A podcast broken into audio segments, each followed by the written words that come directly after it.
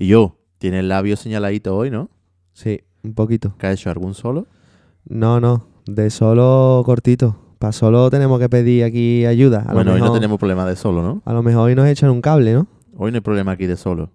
Pues, a mí me gusta pasear solo y eso, pero lo de tocar solo me da un poquito de, de, De miedi- de miedito. Hoy, hoy un nuevo formato de ensayo, ¿no? Sí, hoy vamos a atacarle a esto de otra manera. Lo vamos a pasar bien, ¿no? Ya, bueno, ya lo hemos pasado bien la previa. Sí, como siempre. Ya tenemos aquí, a ver cómo nos sienta la tostadita de hoy. Hoy hambre no vamos a pasar. Pues venga, vamos al lío. Venga, vamos. Yo soy Alejandro Blanco Yo, Miquel García, Yo, Kini Triana. y esto es... el ensayo.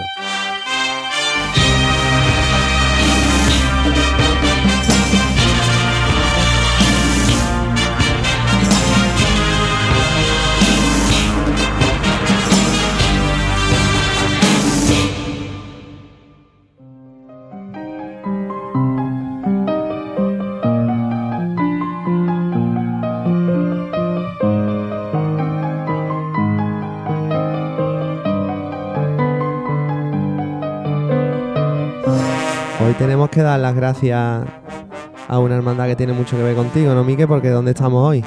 Hoy estamos en la casa hermandad de mi hermandad de la amargura de dos hermanas. Hoy estamos en dos hermanas. Digo, hoy Y estamos, hoy juego en casa. Uah, Y aquí estamos tela de gusto porque además huele tela de bien. ¿A qué huele? Huele a incienso, que va a oler. Tenemos aquí una humarea, vamos. Estamos en la gloria ahora mismo. Huele a la calle Córdoba. Yo, vamos, el equipo de Priostía que tiene que echar ahora después un poquito más, ¿eh? Aquí que, que se escuche el carbón ardiendo. Ahí va. Nota de olor. Ojo, el episodio anterior, ¿qué tal, Miquel? Pues mira, curiosamente no me han dicho nada de largo, sino Bien. que han descubierto una persona como Herberto, que fuera parte de su personaje en redes de Chirimbanda, Sí. Pues era humano, no era un robot, y han aprendido un montón de, del tema después que le dimos mucha caña en un principio a algunas bandas y después como con el ejemplo de Pedro, ¿no? Que Sí, se reencontraron. Anécdota que ha servido a la gente para ver de otra manera la cuenta, ¿no? sí. eh, se conoció a la, a la persona que era, además vivimos momentos muy bonitos, algunos incluso que se nos va a quedar para nosotros porque no, no salieron en el propio episodio. Pero fue algo distinto y se hizo muy ameno. Y lo de largo es que no te lo dicen nunca, eso lo dices tú, que eres muy pesado. No, si me lo dicen. ¿Sí? bueno, pues hoy tenemos un nuevo tipo de episodio, ¿verdad? Un nuevo tipo de ensayo. Sí, porque ya hemos hecho aquí eco, nos hemos hecho eco de, de compositores, de personajes relacionados con la banda. Y hoy vamos a atacar un tema que yo creo que, que le gusta mucho a nuestro oyente, que es los solistas, ¿no? Tenemos Sí. aquí un buen ejemplo. El otro día estuvimos hablando con Emilio en- de Redención y hoy tenemos nada más y nada menos que a Kini. Muy buena. ¿Qué tal, Kini? ¿Cómo estás? Pues nada, muy bien. Después de la tostada, imagínate. Maravilloso. Maravilloso, pero vamos. Eh, muchas gracias, tío, porque nosotros, vamos, yo, yo conocí a Kini de, vista, de oída, no sé si alguna vez habíamos cambiado- intercambiado palabras, pero vamos, me ha dado un abrazo nada más que se ha bajado del coche aquí en Dos Hermanas, que, que demuestra la sencillez de persona que tenemos aquí. Sencillez de persona, pero grandeza como, como músico y no es hojana, sino que, que es así. Y vamos a descubrir varias, varios tipos de Kini, ¿verdad? Porque lo hemos visto antes y vamos a ver, eh, vamos a organizar esto como en tres partes, ¿no, Kini? Vamos a hablar de ti como músico de banda, vamos a hablar de ti como compositor, porque también tienes alguna obrilla por ahí, ¿verdad? Tengo algo, tengo algo. Las Y- vamos... Y por último, pues haremos, nos haremos eco de las preguntas que ha habido en nuestras redes sociales, que las puedes recordar, por favor, Alejandro, para que la gente pueda seguir participando con ellas. Sí, sí, y tú como siempre comiéndote la escaleta, ya no te la imprimo más. ¿eh? y vamos a hablar también en la última faceta de Kini, eh, Kini como artista, porque eh, la corneta Kini ha traspasado ya más límites de lo que nos pensamos, ¿verdad? ¿Nos da algún guiño de lo que vamos a hablar hoy? Cositas que has hecho con la corneta que nadie se espera. Pues lo último ha sido meterla en el videojuego, ¿no? El videojuego este de Blasphemous. Sí. Y tengo muchas cositas pendientes también. Quiero, estoy metido en un proyecto. Ahora en septiembre me meto en el proyecto propio. Y la verdad que ha tocado en rock, ha tocado en flamenco, en la Bienal de Flamenco estuve tocando Sí. también. O sea que ha habido muchos apartados. Vamos a escuchar todas esas cositas, nos las va a contar y vamos a conocer a Kini un poquito mejor. Y ahora sí, eh, va- las redes sociales las tengo que decir yo, ¿no, Miquel? Sí, eh, Bueno. como, queda, como queda en tu voz, no queda en la y, mía, vamos. y damos las gracias porque nos estáis siguiendo mucho. eh, una de las cosas que más le tenemos que agradecer a Alberto es la difusión que le ha dado con los clickbait y todo, que, que ha supuesto que sigamos, que crezcamos en seguidores. Y nos podéis encontrar en Facebook y YouTube, el ensayo podcast, y luego en Instagram y Twitter, arroba el ensayo podcast. Si alguien nos quiere enviar un yo soy, esto de yo soy de tal banda y escucho el ensayo y lo ponemos encantado como siempre, pues el ensayo podcast arroba gmail.com. Y tenemos un proyecto de página web, que estamos en ello. Eh, bueno, a lo mejor cuando escuchéis esto en 2040 la página web ya está hecha y todo, pero ahora mismo estamos intentando ponerla para que encontréis ahí todas las cosillas. Así que nada, vamos al lío. Soy Pablo Galán de la Centuria Macarena Juvenil y escucho el ensayo.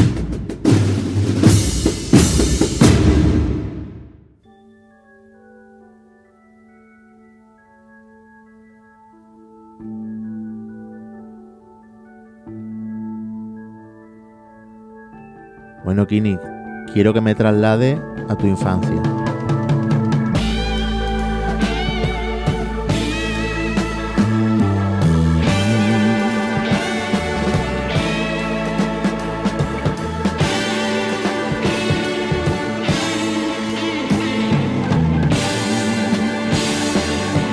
Viajar contigo en la máquina nuestra del tiempo y no a, esos momentos tuyos de tu contacto, si tu familia era cofrade y tenías contacto con la Semana Santa, o por amistades, ¿cómo era ese Kini de la infancia que después se hace adulto? Pues la verdad que yo empecé com- como se hacía antiguamente, ¿no? Todo el mundo, la infancia es Semana Santa con sus padres.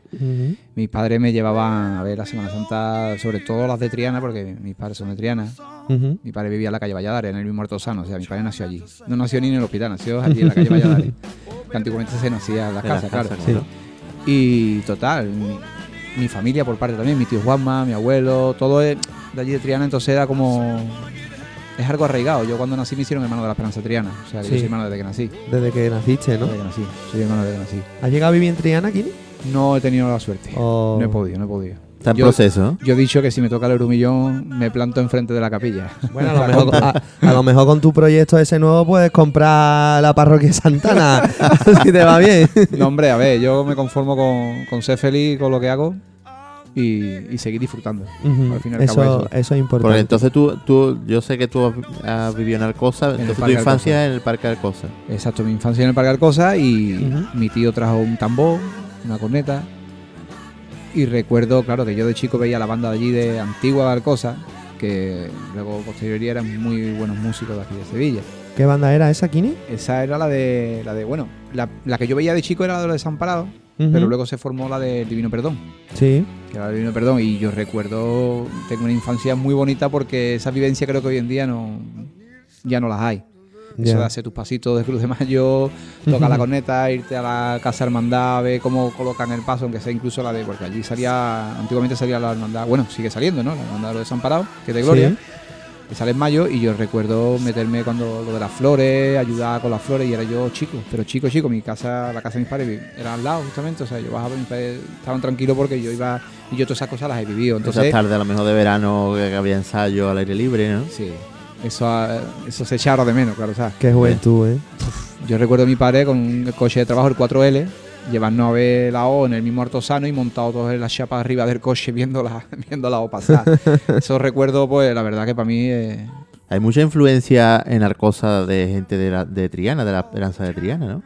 que el barrio de Alcosa, bueno, San Pablo también, tal.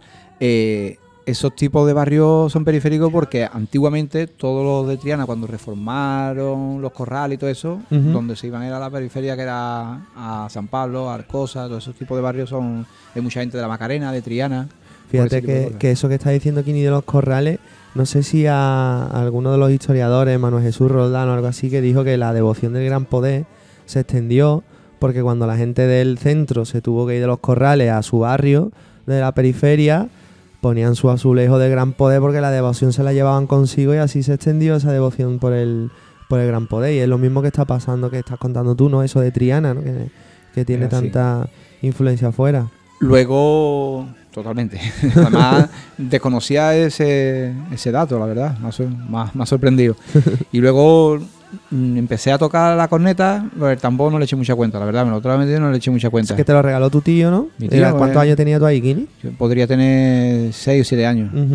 Y empecé a tocar, me animé, vi un día a la banda de Divino Perdón desfilando con sus gorras estas militares de estas boinas, Sí. ¿sabes? Era un poco... Y tenía dos o tres amigos míos que, que eran de mi colegio y yo los veía y, oye, y como yo ya estaba tocando en casa de mi tío, mi tío hacía pasitos, hacía vírgenes, le gustaba todas estas cosas Sí. y al final es que lo mamas, ¿no? Digámoslo así, ¿no? Lo mamas desde chico porque te llevan a ver la Semana Santa, la Esperanza Triana, todo el arraigo ese. Y luego, pues, decidí apuntarme por empezar, ¿no? Apun- Apuntarme la banda de Perdón por empezar y empecé en tercera voz, pero era como lo antiguo, ¿no? Vete allí al final y cuando te suene algo te viene para acá. A la farola, ¿no? Claro, bueno, era un árbol, en ese aspecto Ah, era un ya, árbol. ya, ya. En Arcosa no había Arcosa farola, había árbol. Arcosa Muy típico, es muy típico. Escúchame, económico. Alcosa, Ar- Alcosa es el casco antiguo de Sevilla este, no te lo olvides nunca. ¿eh? Claro. Y claro, yo estuve allí en el árbol y yo decía, digo, aquí no voy a estar yo todos los días, solo aquí. Yo digo, esto lo tengo que hacer sonar yo en breve. Y así fue. En poco tiempo empecé a hacerlo sonar, pasé de tercera voz a segunda voz rápido y allí pasé a primera voz. Estuve un par de años más o menos así. Con siete años empezaste entonces a Sí, tocar, unos ¿no? siete años. Fíjate qué chico. Siete, ¿Y qué años. eco te llega a ti de música cofrade? ¿Alguna cinta en casa? ¿Algún vídeo que Tú sonara algo? yo no sé si os acordáis, no sé, ustedes a lo mejor soy un poquito más joven que yo, pero había un cassette que era del diario 16, Algo- ¿vale? Sí, sí, Que sí, había con una una, virgen marcha- cruza- la estrella cruzando el puente. que había una marcha del sol Ah, no, ese no. y otra marcha de palio. Sí, Y la cara B era una marcha del sol otra y otra marcha de palio. me acuerdo, ¿Vale? me acuerdo. Pues eso lo escuchaba yo y sí recuerdo de chico que mi padre me ponía, yo me echaba en la cama de mis padres ¿Mm? y me ponía, porque mi padre tenía una radio al lado del cabecero, un típico, ¿no? Sí. Y ponía antiguamente, yo no sé si era la SER, no sé si se puede dar publicidad, pero bueno, la Sí, SER. hombre, claro. y era un programa de Semana Santa y se escuchaban marchas antiguas, hablaban de la Semana Santa y ahí me quedaba yo dormido. Escuchando e- esos programas, cuando llegaba Cuaresma me, me quedaba sobado. y yo mi sueño siempre ha sido, claro, yo soy de la Esperanza Triana desde que nací. Entonces mi sueño era tocar a mi Cristo. Desde que me coloqué la primera vez la, con- la corneta era eso. O sea, mi sueño era llegar a poder rezarle, ¿no? En, en ese aspecto, ¿no? A mi Cristo. Sí. Y dos años estuve en Divino Perdón y nada, al poco pasé a Tres Caídas Juvenil porque era mi sueño, ¿no? El Sí. primer paso para poder llegar a tocar a mi Cristo era Tres Caídas Juvenil. Cuéntanos ese momento un poquito de- detenidamente, el momento ese de tu llegar a Tres Caídas Juvenil. Bueno, tengo una anécdota con Esteban Reina, no sé si os acordáis ustedes, de Gitano, le decían. A lo mejor de vista. que tocó, tocó en Triana, luego tocó en El Sol, en Corona de Espina, ¿vale? Era, era un personaje para mí muy querido, primeramente porque fue uno de mis directores. Sí. Y claro, él, él también le gustaba Triana, él había tocado en Triana, entonces yo le contaba mis inquietudes. Él quería que yo me fuera, pero no quería que me fuera de la banda. Era un poco ahí, él sabía mis inquietudes y sabía que yo iba a Sí. terminar allí. Y recuerdo que me dejó de hablar un tiempo eh, porque me fui a, a Tres Caídas Juvenil y el salto y le dije que yo me iba. Y me dijo que me esperara un añito más y le dije que no, que yo no podía más, que yo tenía que irme ya para allá, que era el momento, porque además fue la casualidad que el salto que di fue porque la banda juvenil de las Tres Caídas dio un concierto en el, en el Pablo Picasso, en el Instituto Pablo Picasso allí de Arcosa, y yo fui a verlo. Y claro, yo cuando escuché a la banda, y yo decía, es que tocan las mismas marchas que, que la banda grande. Tocan Claro. Santa Cruz, tocan- y Mm. claro, ahí fue cuando dije yo...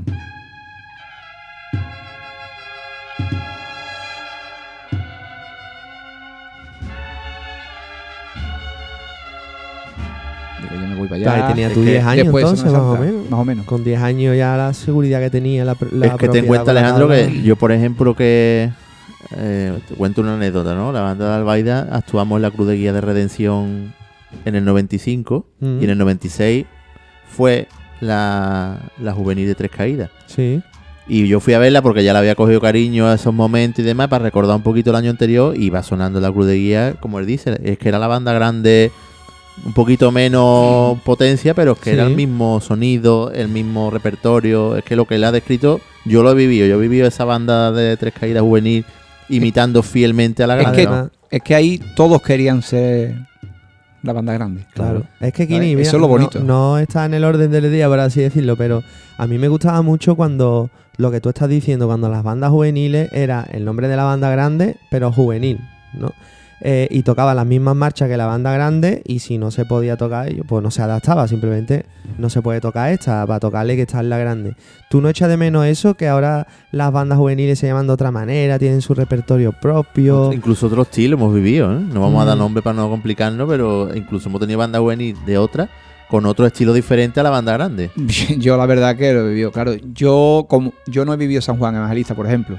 Mm, O sea, yo el cambio de nombre ya no lo viví, yo ya estaba en las tres caídas grandes. sí. Entonces, yo el recuerdo que tengo era que todos los que estábamos en la banda juvenil queríamos un día formar parte de la banda grande. Claro. Claro, Y es nuestro sueño. Sub-21. como Es si que era nuestro sueño, claro. Es que Mm. tu sueño es tocar la banda grande, tocar al lado de Julio Vera. En mi época era el Bolita, el Goku, el Merino, el David, Catalán, to- toda esa terna, el Pavón. Sí. el. O sea, eso era lo que tú querías hacer. Y encima tú los veías tocando y era como, a mí se me eriza la piel todavía, porque yo recuerdo esos momentos y para mí son muy especiales.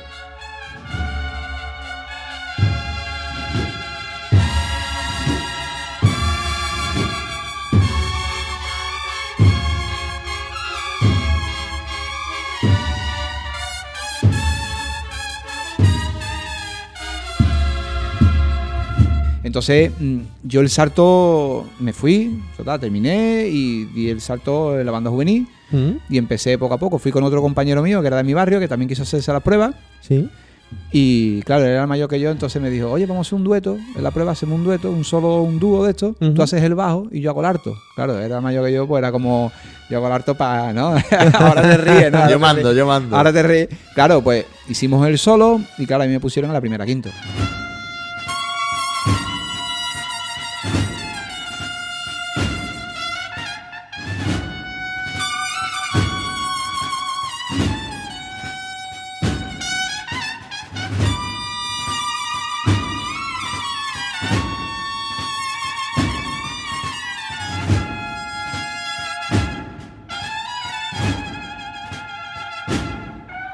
Claro, me quedé un poco decepcionado porque yo decía, o sea, yo quiero ser primera alta o primera piano, ¿no? Eh, como él, él sí pasó a la primera alta, pero bueno, yo ahí empecé a trabajar, ya me quedé ahí y fue en meses. En meses pasó algo con un solo Mm, y yo dije, bueno, pues yo lo puedo tocar.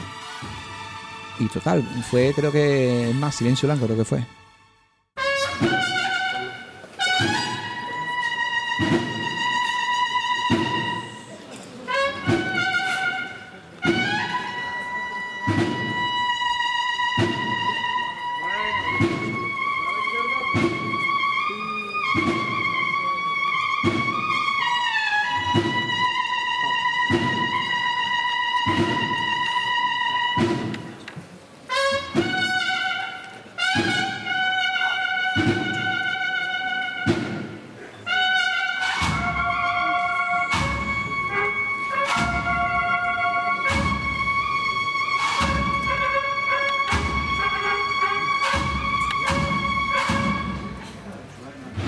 Toqué y desde entonces empecé a coger sitio en la banda juvenil, a hacer más solo, cada vez más solo y así. Tú en, en, en la banda Divino Perdón no había trompeta, ¿no?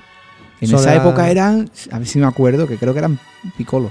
Ah, vale. Como y tú, y eso. Porque eran de claro. los, cor- como los, claro, porque en esa época era, era lo que más, ¿no? Eh, Los picolos y, Y a ti no te llamaba eso la atención nada, ¿no? Tú corneta. Yo con neta, eh. ¿Y en, ahí hacías algún solo o ese primer solo? En el Divino hiciste? Perdón eh, hacía el solo de la soleá, Sí. popularmente, que ya un pocas bandas la tocan, no sé por qué, a mí me encanta. Y, y Silencio Blanco también. Ah, lo hacías ya, ¿no? Bueno, yo cubría. Ah, vale. Yo cubría. Había estaba el banquillo. estaba en la banda preparado ya. Estaba el banquillo para entrar, había ¿no? uno, había Fali, que era Fali, que ya era mayor. Sí. Y claro, era el que tocaba. Entonces, cuando él no estaba, yo Mm. además muchas veces decía, a ver si no está. Y yo puedo hacer yo, ¿sabes? A ver si se ha salido el si- servicio. Pero tan si- chico ya te veía tú con seguridad para tocar un solo. yo es que era muy fatiga de chico. Yo iba a todos lados con mi corneta. Y recuerdo a mi padre que estaba trabajando en esa época, estaba trabajando en, en Marruecos, Sí. haciendo carreteras. O sea, imagínate. Y mi madre tenía un kiosco en esa época y había un radio cassette siempre en el kiosco que escuchaba música. Entonces yo tenía un cassette virgen Sí. Y yo me grababa ahí con la corneta para enviarle a mi padre las cosas, los avances que hacía. Entonces, en esa época todavía no había empezado a tocarlo solo. Pero era cuando yo estaba ya en tercera, segunda y tal, que yo empezaba a hacer la melodía de la marcha a la soledad. Sí. Pan, tarararara, ta, tan, ta, ta. Eh, pues grababa, pum, se lo enviaba a mi padre. Fíjate tú, Ale, que mm, yo hace poco tengo un muy buen amigo que además tú tienes que conocer, que es Da- Dani El Pesca, que toca en Sí. Rosario, eh, San Fernando. Hablaba del tema de la corneta y me decía, es que mm, es muy importante trabajar en casa. Antes a lo mejor no se tenía eso como concepto, pero es que si, como está contando él, echaba tantas horas, Mm. no hay secreto como ha llegado a ser tan grande, con esfuerzo, esfuerzo y No, esfuerzo. eh, es que, a está ver, claro. es que aquí no hay misterio. Que ahora mismo estamos hablando que hay mucha gente que dice, yo quiero ser un máquina, pero solo voy a tocar las dos horas de ensayo y ya está, no me complique Sí. la Es que cosa". antes, sobre todo cuando empieza uno, porque ahora cuando te haces más adulto, ¿no? Eh, da otras prioridades, ve otras cosas. Sí. Pero cuando uno es más, más chico, no tiene preocupaciones, no tiene obligaciones, pues ¿qué es lo que hace? Si te gusta el fútbol, está todo el día con una pelota. Pero a mí me Claro. gustaba la corneta, pues estaba con la corneta. claro. Y me iba al parque, me iba con dos o tres arcanas a tocar. Eso lo que hacía es intentar sacar solo lo que te gustaba, a ver si soy capaz, a ver si soy capaz, boom, hasta que lo sacabas. Y eso es lo que yo creo que de- no se debe de perder nunca. Y lo que ya se va un poco la olla con las redes sociales, que tú antes a lo mejor ibas a ver el concierto X de Tres Caídas, escuchabas el estreno y eso se quedaba en tu cabeza, que no había YouTube ni había ningún tipo de manera de volver a escucharlo Digo. hasta que no coincidía otra vez. y Digo, eso era una locura en la cabeza. Yo tengo una, yo tengo una y no sé la época porque ahora mismo no, no recuerdo si ya estaba en Tres Caídas Juvenil o estaba en el Tío Perdón, pero recuerdo con mi amigo David Albi, No sé quién es. eh, tocaba en El Sol, Ah. luego estuvo con nosotros en Triana y toca en la Centuria, pero que recuerdo con el padre, ¿no? El Cipri, que nos llevó al concierto de Cigarrera en el Palenque, creo que fue. Y ahí flipé yo. O sea, yo dije, hostia, ¿cómo toca esta banda, no? Y era cuando, la- cuando yo ya escuché a, a Rafa, González Río, a Vicente y ese tipo de cosas. Y claro, yo me quedé. ¿Ese concierto, Kini, perdona, es cuando Cigarrera tocó sentado o no? Estamos No, ahí venían como en una plataforma, Sí. como una plataforma, ¡bum! llegando tocando. Yo recuerdo eso, que venían como una plataforma, como un escenario, pero que se movía hasta que llegamos a la eso es anterior. Eso Era- es sí Yo no sé si era de Pasión, Muerte y Resurrección, Estela Mari, yo no, Sí, no, sí. no estoy muy seguro. 90, ese- Sí, sí, sí, ese- eso es, es a mediados de los 90. ¿Y te gustaba? Me, me encantó. Claro. O sea, yo ve la banda esa en el escenario que se venía para nosotros así tocando, era como... El que es muy artista también, vio la se ve puesta escena. Yo también, No, quiero, pero- yo también quiero volar, ¿no? que tengo recuerdos muy bonitos, pero no solo de mi banda, o sea, de, de muchas bandas, que no solo... Es que la gente es muy fanática también. A ver, yo soy muy fanático de lo mío, pero yo no dejo de reconocer que a mí, a mí me encanta Santa Marta, me encanta la amargura. Cuando la- Es que hay que abrir un poquito también la, la mente. Hmm. Y recuerdo ese concierto y que me quedé fascinado, que, que me quería enganchar más todavía la corneta. Era como cada cosa que veía era lo que más me enganchaba. Sí. Y ya luego di el paso a eso, fue a Tres Caídas Juvenil, empecé a hacer solo, cada vez más solo, y empecé a conseguir cositas. Me hice una marcha propia para Tres Caídas Juvenil, que, que si no mal recuerdo fue la primera propia que tuvo, que es Soleares en Triana. Soleares en Triana. Soleares en Triana. Porque la Y- gente va a conocer más Soleares de Triana. De Triana. De Claro. febrero, pero la de él era en Triana. En Triana, en Triana.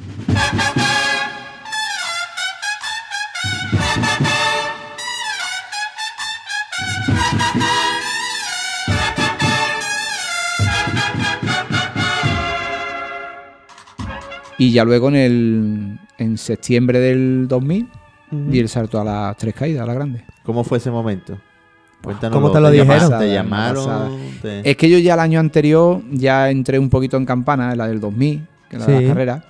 Julio me dejó ya sin tocar, ¿no? Pero al lado del banderín mm, me dio como... No, no lo llamo recompensa, ¿no? Porque recompensa no es. Pero Sabía que te ibas a emocionar.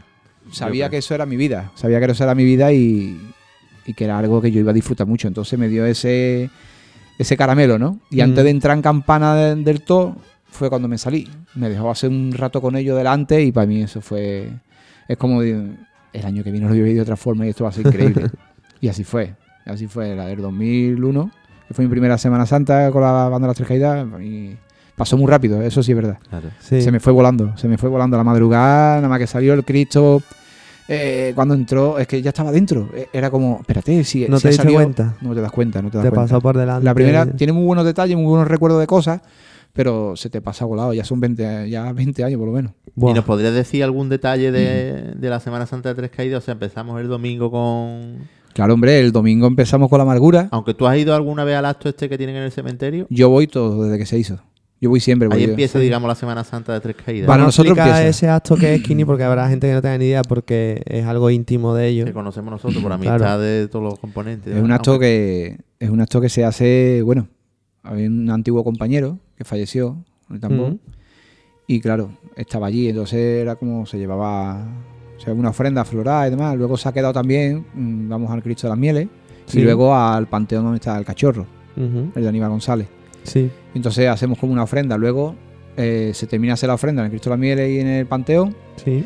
se vuelve la banda y el que se quiera quedar para visitar a sus familiares, pues se quedan y los otros siguen desfilando para afuera. Pero no va la banda entera, ¿no? Kini No, ahí no, unos va, una, va el que quiere, verdaderamente Sí. va el que quiere. No se toca ni nada. No, no, no se toca. Tú llevas tu gorra en el lado, vamos desfilando con el banderín, llegamos al ¿Y Cristo eso se hace el domingo de Ramos por la mañana? por la mañana, a las 10 de la mañana. Sí. Le rezamos el Padre Nuestro, Sí. eh, una frase que tenemos en la banda también, ¿no? que hizo Jorge Martín, si no me equivoco, Jorge Martín Puerto, Ujú. que era la música, tu música es mi pasión, Señor. No, deja que, no dejes que un día esta me ciegue y olvide que mi música, tu música, es la de tu pasión, Señor. Eso es lo que recita Carlos Herrera en Eh, el exacto, último disco. exacto. Ah. Pues eso lo hacemos nosotros allí. Y luego ya pues se va la banda y yo me quedo para ver a mis familiares. Bien, es algo ya más íntimo, ¿no? Ya es como si es una especie de... Te llenas, ¿no? Te llenas de sensibilidad y que... Para después soltarlo con el Es que a mí, me, o sea, yo me muevo por eso. O sea, yo no, no concibo la música sin sensibilidad y sin sentimiento. ¿Sabes? Entonces, una manera a mí que me, que me arrastra y que me hace soltar todo lo que llevo eh, es eso. O sea, es recordar a mis familiares que no están, mi Cristo, mm, es rezarle al fin y al cabo con, con la, con la corneta. Es hablarle, Mm. hablarle de tú a tú. ¿no? Al final es lo que somos, ¿no? Las personas que, que queremos.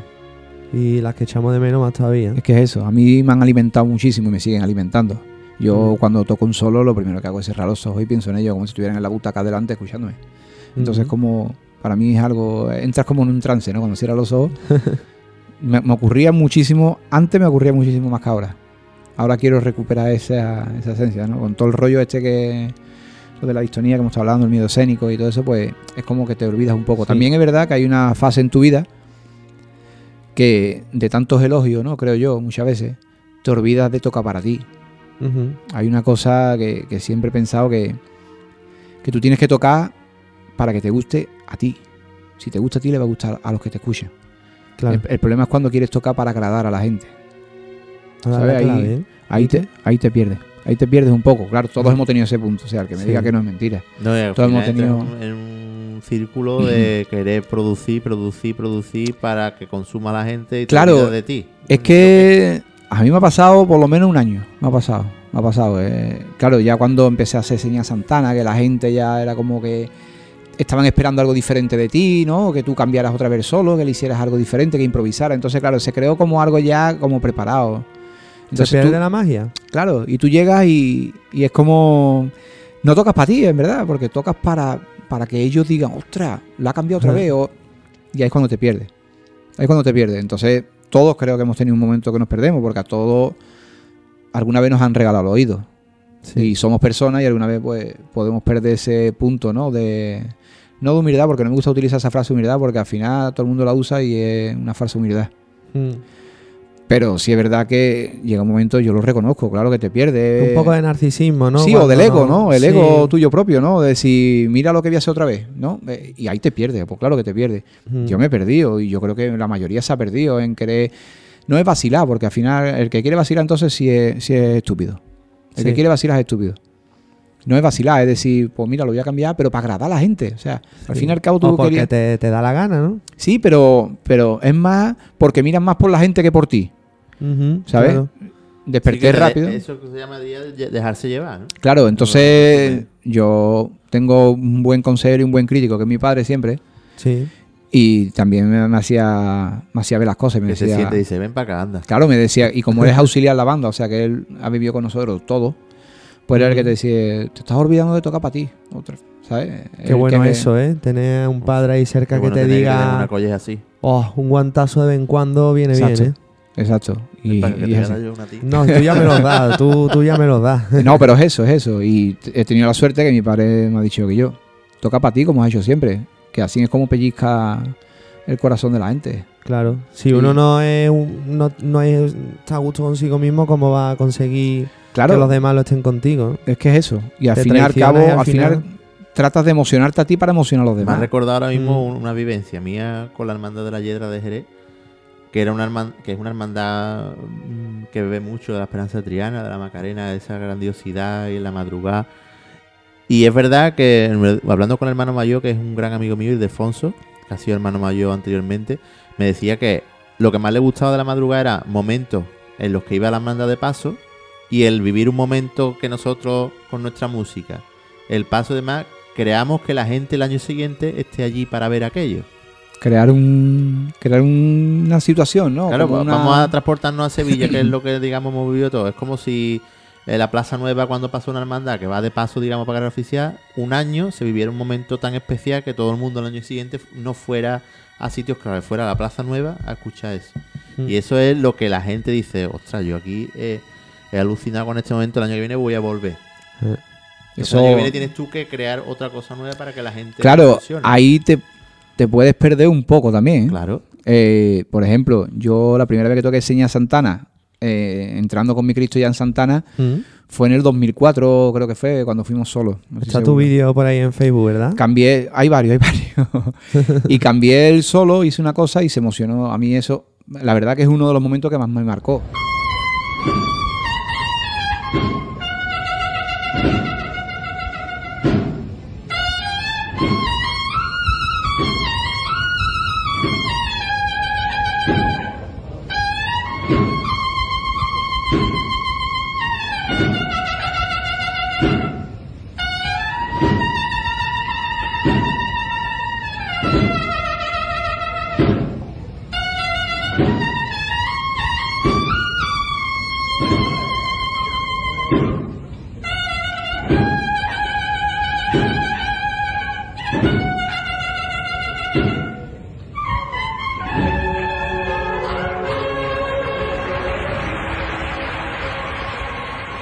Solo, la primera vez que lo cambié, que me vino porque me vino. O sea, incluso fue ese día sí fue en ese mismo instante. O sea, lo cambié, me vino así, iba pensando en el solo, iba tan centrado, tan en trance pensando en, el- en la melodía, que lo cambié, lo hice por arriba, terminé por abajo. Mm, Si te soy sincero, no sé cómo lo hice, porque ese día no sé cómo lo hice Te nació, te... salió, ese día salió. Oye, y fue bajarme la corneta y ver mis compañeros, algunos volverse para atrás, porque antes la piano estaba un poquito más, más dentro, ahora estamos en la primera fila. Sí. Y ver compañeros míos llorando, mirando para atrás de la emoción que le había creado eso, que había que nadie se lo esperaba, claro, ni Mm. yo mismo me lo esperaba tampoco. Y venía a darme un abrazo, para mí ese momento se marcó muchísimo. Eso fue en el 2004, 2005. Luego ya empecé a hacerlo esos años y se creó ahí como lo que hemos dicho, ¿no? Se creó eso, ¿no? Que la gente Ujú. esperaba. Entonces, el 2006, 2007, así, 2006, 2007 fue como me quedé un poco ahí, o sea, no me molaba tampoco, ¿sabes? No me molaba porque era como que la gente era una presión, al fin y al cabo, una presión que te iba a llegar ese momento y vas a tener y, que hacer... y tenía que hacer solo o cambiarlo, entonces no me molaba. Y 2006-2007 fue como, es más, ni recuerdo si lo toqué o no lo toqué allí. Lo que sí recuerdo que en el 2008 me dio otro otro siroco de eso. y lo cambié también y ya el que más recuerdo, claro, fue el, el que hice ya, le di tres vueltas, pero eso, bueno, eso me vino, eso tiene su historia, porque a mí me vino, en Pajes del Corro me vino, me vino la, la lucidez esa, ¿no? O sea que sin probarlo me tiré porque más o menos los que tocamos el instrumento sabemos en qué sitio está, ¿no? Dónde está acomodada Mm. cada nota y eso. Y me vino en Pajes del Corro ese, esa melodía a la cabeza del solo. Y dije, yo lo voy a tocar. Como me, como me encuentre bien de labio, yo lo voy a de los tocar. pasos, las cofradías, deben saber que este, este sitio es especialmente duro para los costaleros, por la descompensación de la calle.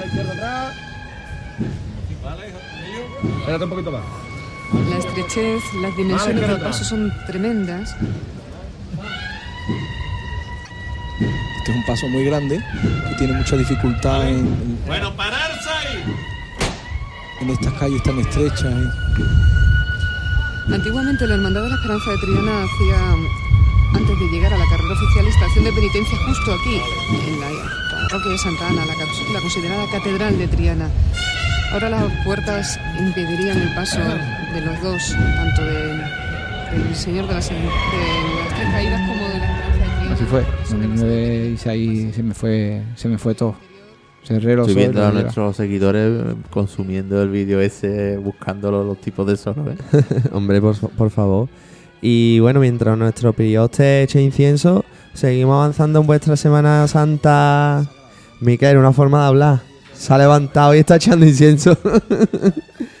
bueno, eh, cuéntanos el después de cómo es ese domingo de Ramos para un músico de tres caídas después de tener ese momento íntimo en el cementerio hasta que llegáis a la amargura. ¿Cómo es cómo Pues, ese día? Por ejemplo, eh, yo lo que he hecho, yo bueno, yo hace muchos años perdí a una prima mía por leucemia con tres añitos y entonces, bueno, la llevo en la gorra, pues Sí. ha ido siempre conmigo, igual que mis abuelos, que son los que llevo la gorra. Y yo lo que hacía era, me iba al cementerio, terminaba, terminaba de hacer el acto en el cementerio Sí, y cogía mi coche y me iba al hospital infantil de Virgen de Rocío, de oncología. sí. Ya no estaba mi prima, pero bueno, me sentía en la, En contacto con ella, no era como acercarte a ese Sí, porque al final era ver la cara de felicidad de los chiquillos cuando te llegaban a ver con el traje, ¿no? Vestido, ¿no? Eso lo he hecho muchos años. Mm. Lo he hecho muchos años. Es verdad que tampoco lo he contado nunca. Es algo que estoy contando ahora un poco. Claro, pues eso se queda para ti siempre. Sí, esos, sí. esos son tus Esa- momentos. esos son mis momentos. Yo estoy con- claro, yo estoy contando mis momentos. La Claro. gente ve a lo mejor en la puerta de San Juan de la Palma a estos músicos, todos engorilados, por llamarlo de una manera, con el pecho que le va a llegar a calle feria de satisfacción, ¿no? Como Sí. seríamos cualquiera, pero no sabe lo que cada uno lleva por dentro ahí, ¿no? Claro, es que pff, yo llevo de- desde las 9 de la mañana ya te levantas, o sea que no, no, no, no descansas al fin y al cabo, porque ya estás con los nervios. Pero yo creo que en Semana Santa no descansamos, ¿eh? Porque Yo creo que no. Yo recuerdo acostarme a las 4 de la mañana y a, la- y a las 9 está con los ojos así abiertos, que para querer más... Y con el labio como un bidet. Ahí va. Pero ¿para qué vas a dormir por Semana Santa? Eh, No, que duerme después, duerme después. Claro. La gente se pedía las vacaciones después de Semana Santa, semana después, ¿sabes? para descansar. Yo lo que hacía era eso, yo me iba al hospital, al bien de, a oncología infantil, Sí. terminaba, me daba yo un paseo con los chiquillos, le daba fotitos del Cristo, la Virgen, Ujú. tal, a los padres, hablaba un ratillo con los padres y me iba para casa, comía el salmorejo de mi madre. Magnífico. Eso no te da leña luego, tío. A mí me daba igual, a mí me Eso te acompaña hasta el lunes santo, ver si ¿eh? le va a decir- a- hasta el lunes dice, Es hasta, una y manera hasta de, el jueves. es una manera de la esencia de tu madre y contigo. ¿eh? Señal. Santana de beber albóndiga, ¿eh? y escúchame y los filetes en salsa de mi madre también. Oh, claro. vaya leña, tío. Sí, sí, tío. Es que... Y yo me plazó después, ¿no? Sí, sí, Bueno. sí, sí. O, o tocando, ¿no? Y echa fuego por la corneta. Y para tocar en el polígono que te come un video que... Guau. Un video no, un pale, un video. Yo tengo que desayunar por la mañana antes de tocar. Esa es otra, porque tú viviste la primera estación de penitencia catedral del polígono, ¿no? Exacto. Bueno, Te- yo que tocaba... En víspera, Yo tocaba en víspera, que era la- el sábado antes, si no recuerdo, el sábado antes de Sábado de Semana Pasión, Santa. ¿no? No, incluso hasta una semana antes. ajá. ¿Dónde? Salía por allí, en San. Pablo. Al- Ah, sí, claro. Sí, que- sí. Y el año antes de salir en El Semana di- Santa El día antes del pregón salía. fue, fue el año que fue a la Cruz de Campo. Sí. Que fue ese año que salió así, como una previa ya antes de ya pegar el cambio a Semana Santa. Sí. Y yo lo que hacía, mira, el domingo de Ramos, el cementerio, me iba al hospital, después me iba a casa, comía, eh, intentaba echarme muy poquito, porque a las 4 salía corriendo para ver a Estrella salir. Claro. Mí me encanta la Estrella también. Mm. Eh, mi padre tiene mucha influencia ahí, porque mi padre de chico era el que limpiaba la copita de, del paso. Claro, mi padre nació allí, en el Artesano. Claro. Y me iba a ver la estrella, salía de la estrella, veía a los compañeros de presentación por los dos hermanas, los saludaba y demás, hablábamos un ratillo, nos deseábamos suerte.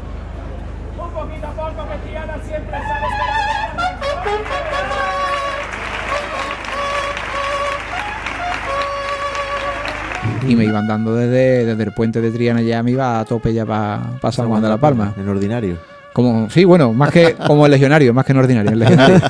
el legionario. Y, y ya, bueno, ya llegaba allí, bueno, por el camino, tú sabes, eh, ¿qué ni tal? Iba saludando amigos. ya. Es como el júbilo, ¿no? El, el primer día ya es Sí, como sí, que sí, sí. encuentras a todo el mundo, todo el mundo te saluda, todo el mundo.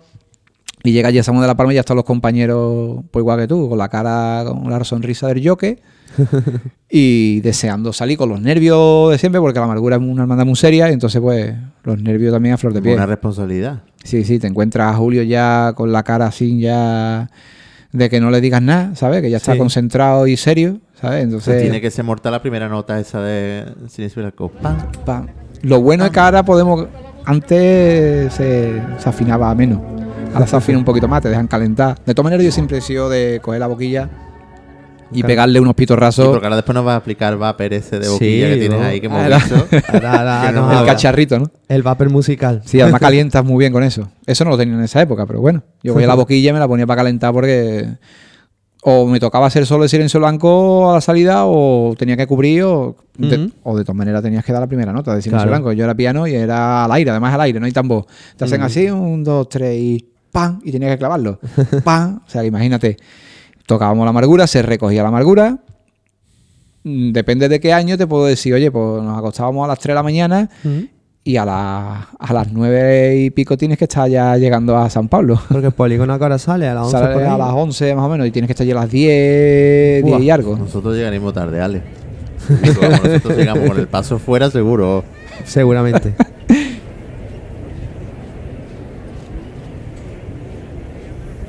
lo tenéis ya, que nos va a dar los primeros rayos de sol.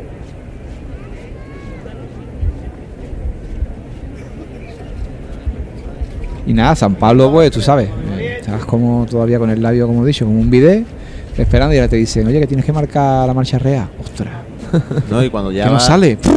Va ahí un poco. Y cuando llegas a la leña, estás en Cuesta Rosario, que es donde empieza, digamos, lo bueno. Sí, ahí, ahí, "Tú ya llevo en lo harto. ahí hay una caminata muy buena antes. No, pero bueno, llega, vas, cada vez vas cogiendo. Si está el día soleadito, que no te queme. Un día soleadito tocas muy bien. Yo con calor suelo tocar a gusto.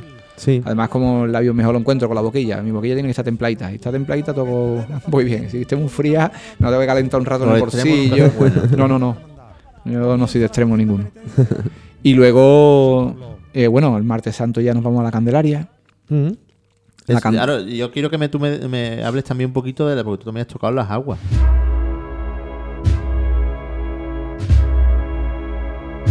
Sí, el agua también, claro. Entonces, que me hables un poquito de, de, Eso era la muerte de Apellisco. de esos dos la- contratos a la vez. Las aguas una campana de 5 horas, ¿no? O de 6 horas de lo que esté eso en la calle, porque... Es que sí, pero claro, tú vienes de. Tú vienes de San Pablo, tú llegas a las 6 a la catedral con San Pablo, lo dejas y ahora te vas en paso ordinario con el banderín sin tocar ni nada, pero vas andando toda la banda andando, formamos, hasta que nos metemos allí en el 2 de mayo en las aguas, seguimos para adelante, nos comemos un bocadillo, nos dan allí un boca, nos tienen preparados unos bocadillos, nos comemos un bocadillo, nos sentamos un ratito, nos quitamos la chaqueta, hasta que nos dicen, Shati, a formar, corriendo, que a lo mejor no te da tiempo ni, ni a sentarte tranquilo. Mira, pues, mm, formamos, tocamos y Sí. lo peor, lo peor, ¿eh? Pero no es que sea malo. No, que hombre, que lo, el- Pero lo que peor recuerdo de las aguas es, claro, de la caminata y luego cambiar los adoquines. Era como la planta de los pies con la. Es con- que es una hermandad totalmente diferente. Una hermandad mm, que viene de lejos, con un recorrido largo, a una hermandad de centro puramente. Y, Y es todo adoquines. sus parones que tendrá, sus Mira, revirados, su. Tengo una anécdota con mi hermano. Que, que, ese, que ese día con las aguas no, no cogimos el coche, porque yo cogí el autobús Sí. de casa al cosa, San Pablo y ya está. Y bueno, pues luego nos venimos en autobús y tal. Además, ese año, el lunes santo, mi, mi padre auxiliar se puso resfriado y se prefirió resguardar el lunes. Le Ujú. dijo a Julio que se resguardara para que no para que no se pusiera peor que, que Claro, quedaba un el de- martes, miércoles además, de un día de madrugada. cambio de temperatura. Claro, eh, pues nos quedamos mi hermano y yo. Y termina la cofradía y yo vamos a coger el autobús. Venga, pum, vamos andando desde, desde el 2 de mayo hasta el Prado. ¿Qué autobús? Claro, bueno, ya, ya no ¿Qué es eso. No, el, el problema no es eso. El problema es que yo pensaba que yo tenía 15 euros en la cartera, Ah, ¿vale? Y saco un billete de 5 euros. Y me dice, hermano, que yo unos buñuelos ahora, tío, a las 2 de la mañana. vamos, vamos a comprar unos buñuelos. Y digo, ah, pues venga. Claro, yo echando la cartera, yo pensando que yo tenía 15 euros. Claro, gasta 5 y guarda 10. que tenía 5 euros nada más. Y hago así, pago, pum. Y yo me eché la cartera otra vez, confiando yo que yo seguía teniendo por ahí escondido los 10 euros. Pago los dos buñuelos, 5 euros. Y, y conforme vamos llegando ahí al autobús, vamos a llegar, voy a pagar y cuando saco, no tengo dinero la cartera. y mi hermano me dice, ¿qué nos vamos andando? Gastar cosas. Y yo, ¿tú sabes la que llevamos hoy metida desde Es San una hora Pablo andando, al ¿no? centro? Una hora, dice. Imagínate, desde el Prado Serrano San Sebastián hasta el Parque Arcosa. Tienes que cruzar Nervión, bueno, Nervión, dice, tienes que cruzar todo el Prado, todo. Es que Ar- Ar- Arcosa está pegado casi al aeropuerto, o sea que imagínate, sí, sí. los dos echaban la mano a la cabeza. Y, y eso que mi hermano dice, y yo, pues espérate. Y vio un chaval, que lo- pues, parece, creo yo, que lo conocía. y yo, ven para acá, dame tres euros, no sé qué, no sé cuánto. Que no, que, que no me quedo sin dinero para el autobús. Y tuvimos, y- porque le tiré a mi hermano, si no me veo andando yo con los zapatos de Charo hasta el parque Arcosé me muero, vamos. salía más rentable irte para la jardines de Murillo para esperar a la Candelaria al día siguiente, Escúchame, porque del Prado está al Estu- lado. estuvimos a punto de sentarnos por allí en el parque en un butacón, porque vamos, qué mal lo pasamos, tío. Y con un dolor de pie. El No, dolor vamos, de pie era llega, llega a irte andando y cuando llega a tu casa ya salió el Cristo de, la, de Candelaria, ¿eh? No, No, ya salió ocurrido- el de la lanzada del miércoles. A mí mentalmente se me ha ocurrido un montón de fórmulas. Yo me voy a un hotel y el día siguiente vaya mi padre a pagarlo, ¿no? Y yo ya he descansado, porque es que si no va a estar cosas, Alex. Tú- es que mira nada más que lo que hay de tu casa, que ya está lejos del Prado, hasta, Sí. hasta cosa. Sí, sí, sí. La avenida esa. Bueno, y ya, bueno, llegamos a casa, ya contamos la anécdota, todo el mundo meado y a dormir corriendo. ¿Cómo está la cama ese día, el lunes santo, cuando así Es que ni te enteras, ni te enteras. Te quitas la ropa corriendo y te caes así en plancha para abajo, no te enteras. Y luego ya, pues la Candelaria te da tiempo a dormir un poquito más. Lo que pasa es que yo soy muy fatiga, a mí me gusta ir a ver cerro.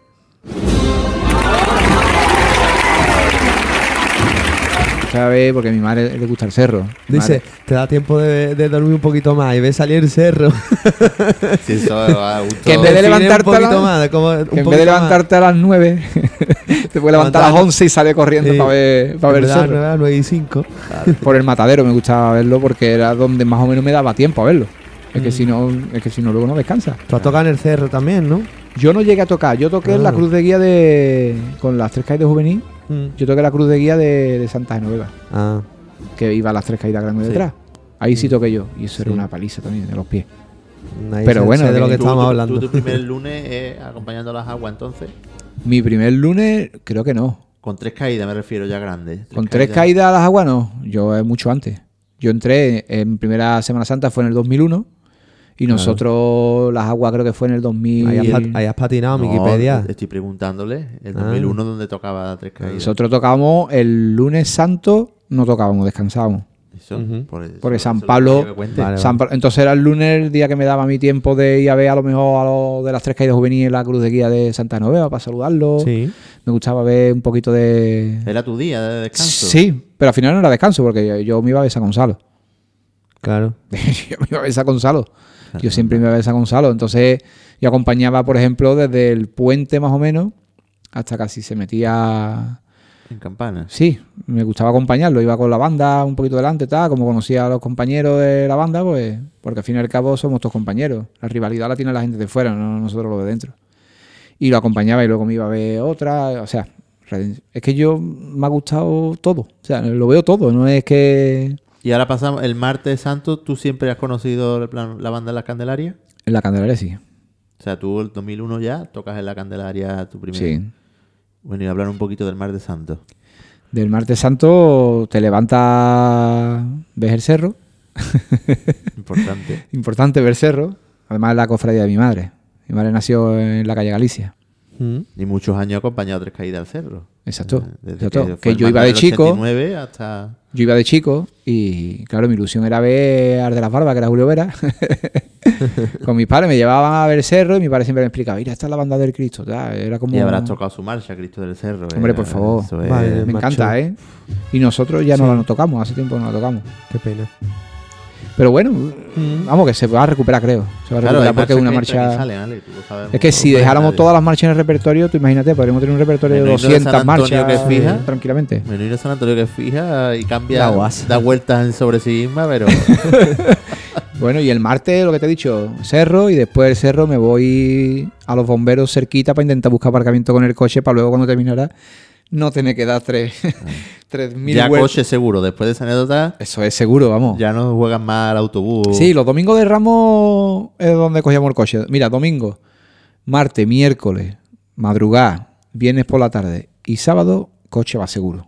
Porque eh, además nos gustaba ir por la mañana temprano para encontrar sitios rápidos y cuando terminara la cofradía que estuviera el coche cerquita para tirarte en el coche. Eso al es final lo llevaba yo, o sea que daba igual. Al final también te mueres, pues Sí, eh, sí, los sí. que van al lado van dormidos. Pero tú vas despierto llevando el coche, o sea que... Y, pero ese descanso de, de estar cerquita. del Siempre no, eso sí, eso sí, se nota, se nota. Y ya una vez aparcas, vas a, vas a, a la iglesia, te pones allí cerquita, empiezas a firmar, porque tienes que firmar como que estás allí, como que has llegado. Eh, afina, te preparas y, y ya te Al van lío. diciendo, oye, esta marcha, después de la marcha real, esta marcha, esta marcha, eh, venga, boom. Y, y Vamos, luego- voy a hacer, voy a hacer un inciso, Ale, y voy a intentar, de- como vamos en Semana Santa, que me diga un momento, ¿vale? Del Domingo de Ramos dimos un, un momento, una anécdota que tú digas, pues mira, este año aquí, esto. El lunes, este año aquí, esto. Y nos quedamos de cada día con algo tuyo. no tiene que ser... Que, a- que a ti te... El domingo puede ser de- musical, puede ser Pues el domingo de emoción, puede ser... pues mira, para mí el domingo de Ramos, la del 2009, que estrenó presentación al pueblo de dos hermanas mi marcha en Triana.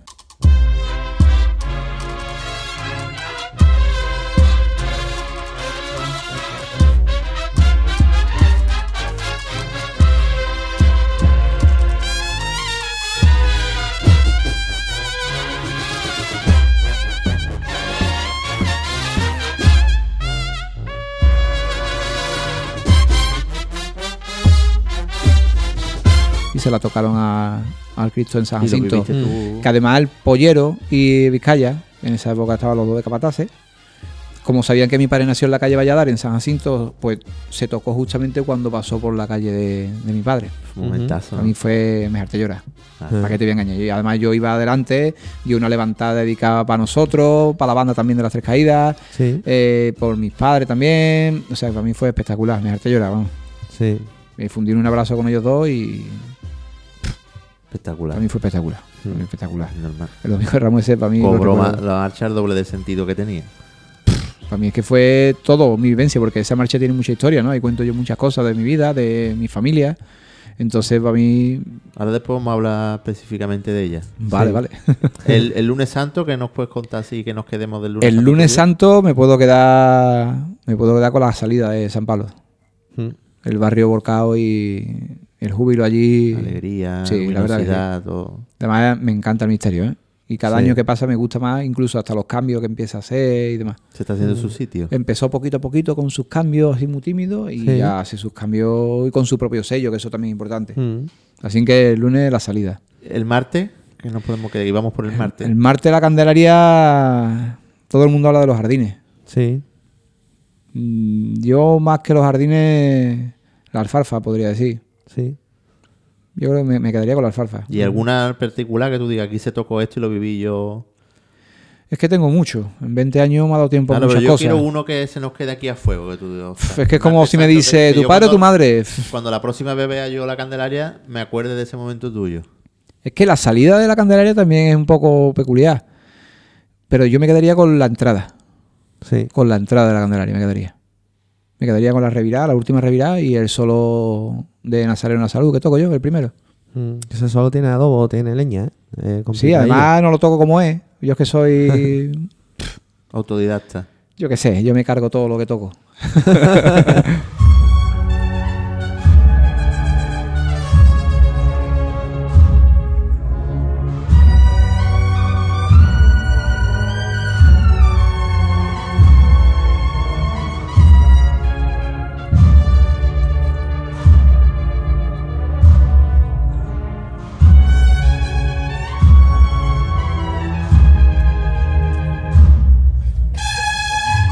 lo cambio, entonces los toco a mi forma. Y como me dejan tocarlo como yo lo siento, pues Sí. es como algo que tengo ahí. Y la entrada, lo que te he dicho. La Candelaria, la entrada con Nazareno la Salud. Y después que tú sabes que tengo muchos amigos en Tres Caídas y incluso compañeros que han pasado por ahí, me hablan mucho de la lanzada. Que el día de la lanzada es mágico, que cómo se vive con ese misterio, esa hermandad. La lanzada es espectacular. O sea, la manera de andar y en todo. Si hay algo que me quedo, la lanzada para mí me encanta el recorrido entero porque es como la antesala de lo que viene, la madrugada. A nosotros cuando la banda está más aplomada es el miércoles santo. ¿Sabes? Porque ya la madrugada es espectacular, pero cuando ya la banda se asienta, que tú dices, ahora está la banda ya para la madrugada preparada. Claro, vivís el, cam- el miércoles vivís el cambio de... Del azul al blanco. Ahí va.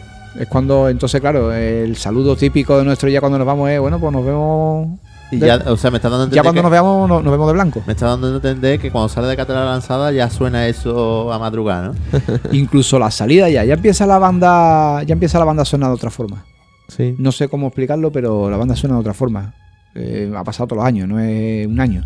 O sea, la banda cuando lle- se va, el, el domingo de Ramos como autoclásico, empiezas ahí a calentar un poco, el lunes ya empieza, hostia, marchas buenas, ya te dejan hacer todo tipo de marcha, el martes ya vas disfrutando, pero el miércoles cuando pum, se asienta la banda y empieza ya a tocar, que escuchas tú la banda y dices tú, "Pff, ya lo que viene es lo que viene.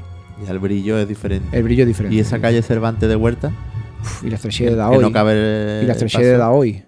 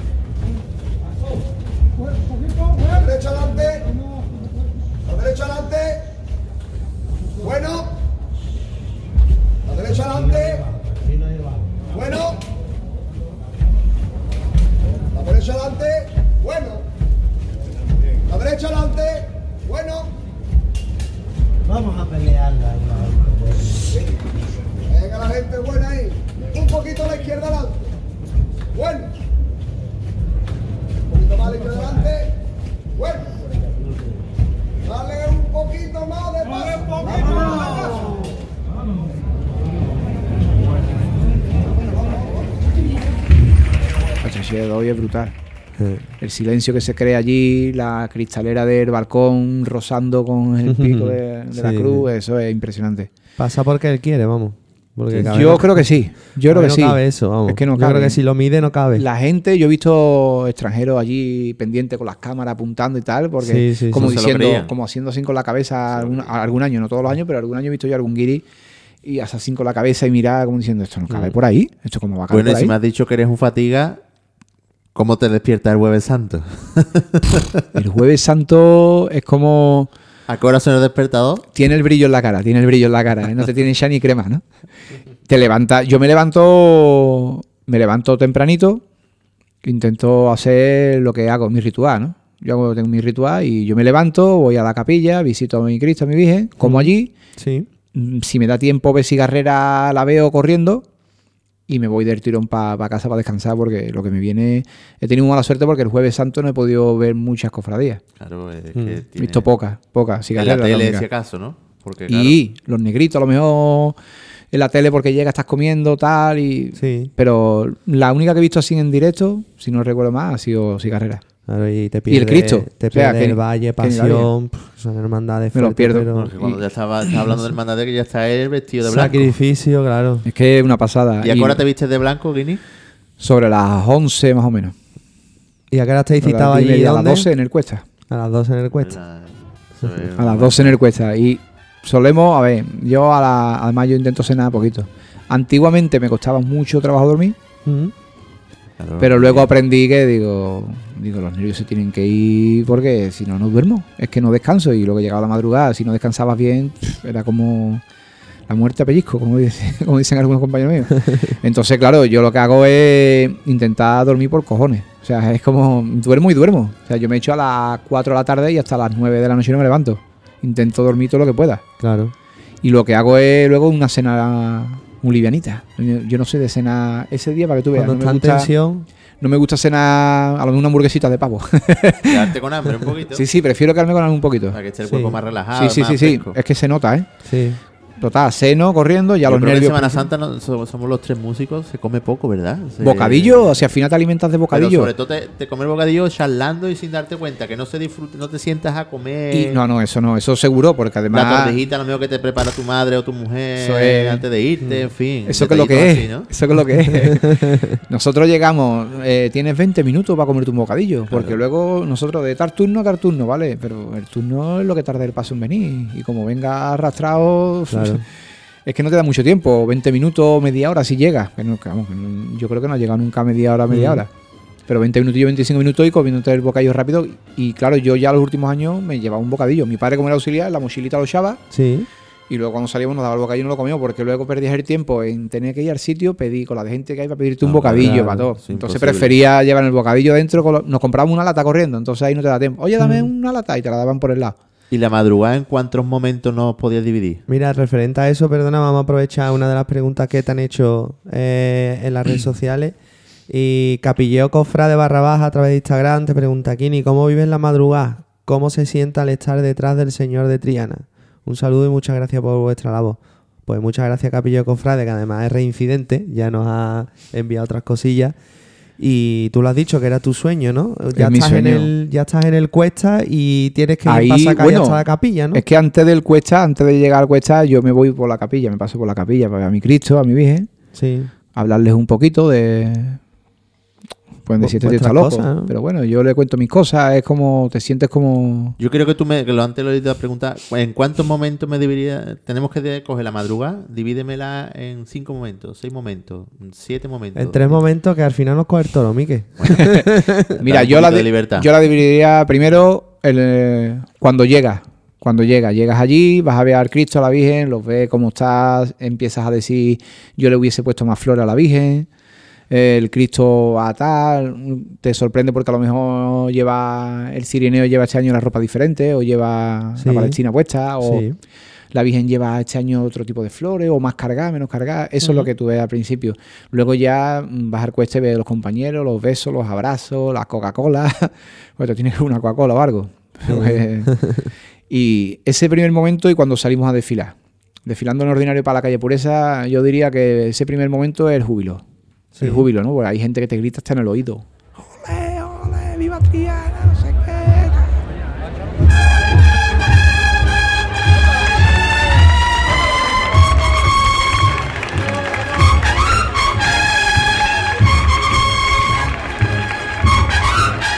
Ese primer eso te pone. Eso te vuelve loco. Te vuelve loco. Te, como, salía al campo, como salía al campo. como si tú dirías antes, tengo gorila, ¿eh? Sí. Entonces tú vas que vas para, partiendo coco.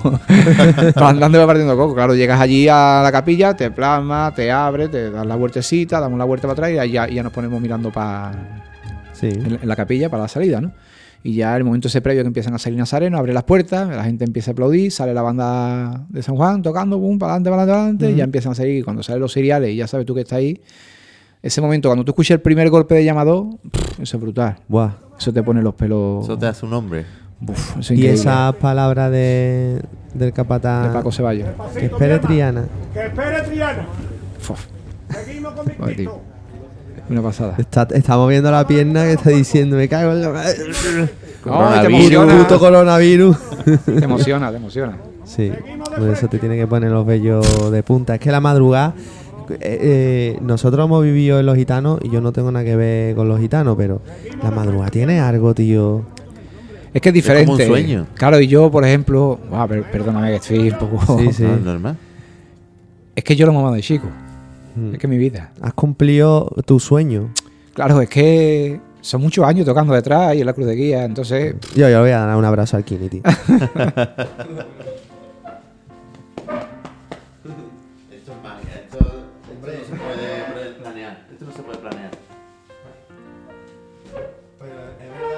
bueno, es verdad eso que estamos diciendo, cumplir tu sueño, nosotros no, o sea, nosotros lo- ah, el otro día estábamos hablando nosotros, ¿te acuerdas? Sí, yo dije el de mío. cumplir tú nuestro sueño. Alberto dijo el suyo y tú nos has contado hoy el tuyo.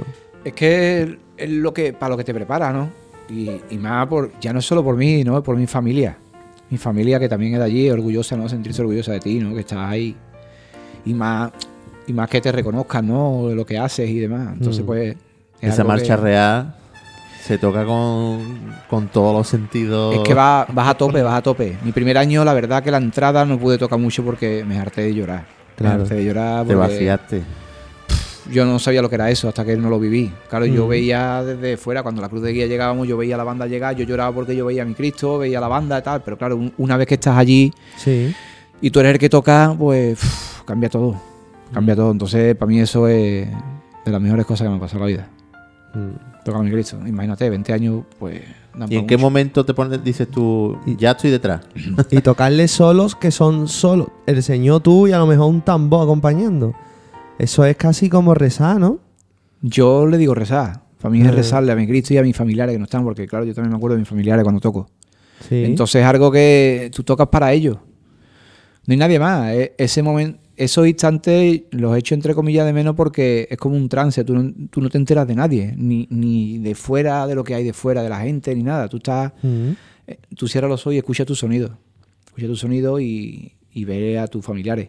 Ujú. Ha, ha habido algún año que, que incluso he escuchado a compañeros decirme, abre los ojos porque el Cristo está haciendo con el solo tuyo que me ha pasado con Santana, que el Cristo me ha aguantado el solo hasta que no termina el solo y ha arrancado o ha hecho algo así. Entonces para mí eso... pff, Como si te estuviera contestando a esa oración. exacto, Sí. exacto. Tengo muy bonitos momentos. ¿Y qué momento dices tú cuando eres músico de Triana? Ostras, ya voy detrás. Cuando empieza a amanecer, cuando llegas a Sevilla, cuando estás en la El campana? cambio es un cambio muy brusco cuando entras en la catedral y sales de la catedral, porque entras de noche y sales de día. El amanecer es duro, ¿verdad? Es muy duro porque se te corta el cuerpo, ¿eh? o sea, Mm, totalmente. Se te, se te corta el No cuerpo. sabes dónde viene y a dónde va. Sí, sí, sí, sí. Y el labio se te pone fatal. O sea, se te endurece, El no puedes tocar a gusto. Teníamos, hace muchos años, teníamos la mujer de un compañero nuestro Sí. que nos traía cardito puchero antes de llegar, Oh, antes de llegar al, baratillo.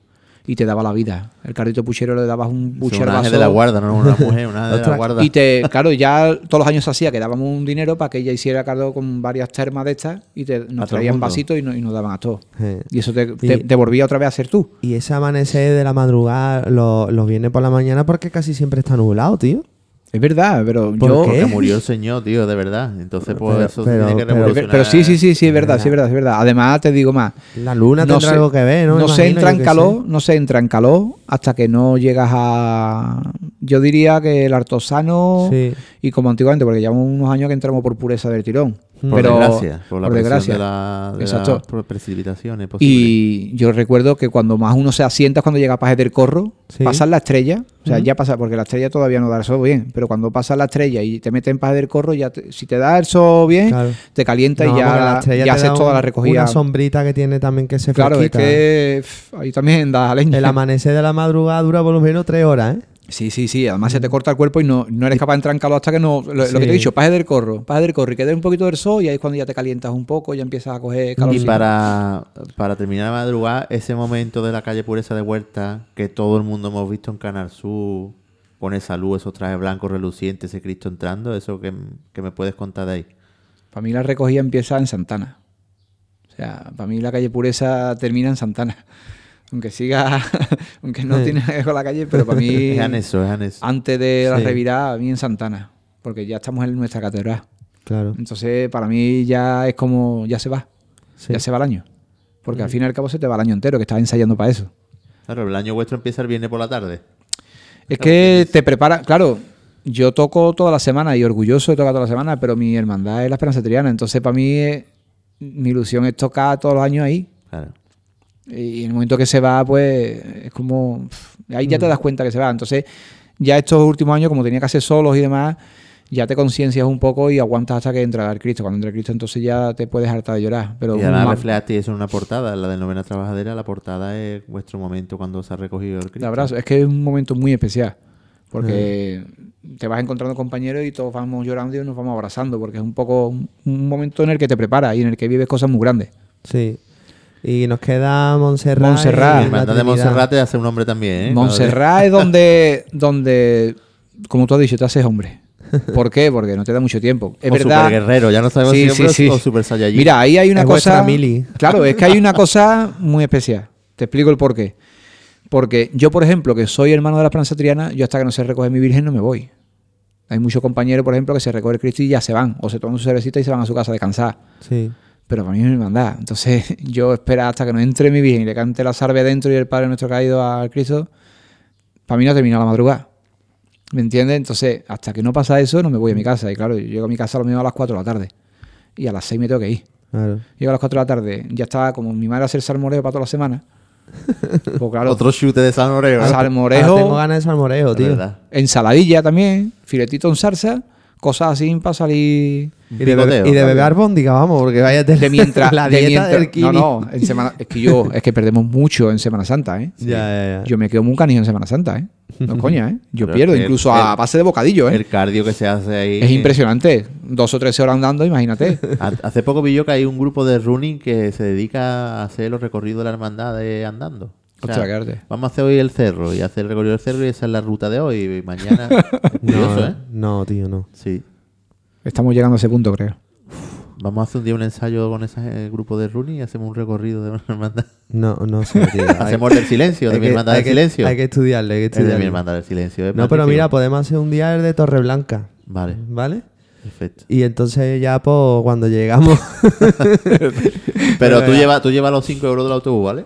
Ostras, eso no, no, os olvidéis de echar un extra. Al hermano del Kini que no ni que lleva dinero, tío. Mi hermano, mi hermano le pide al que sea. Pues lo que iba diciendo, lo de Montserrat es... Yo duermo, en verdad, dos horas. Dos horas si llego. Bueno, y ya cuando se recoge Montserrat. No, caigo, caigo pullero. O sea, yo caigo pullero. Yo a las 2 de la mañana termina, llego a mi casa.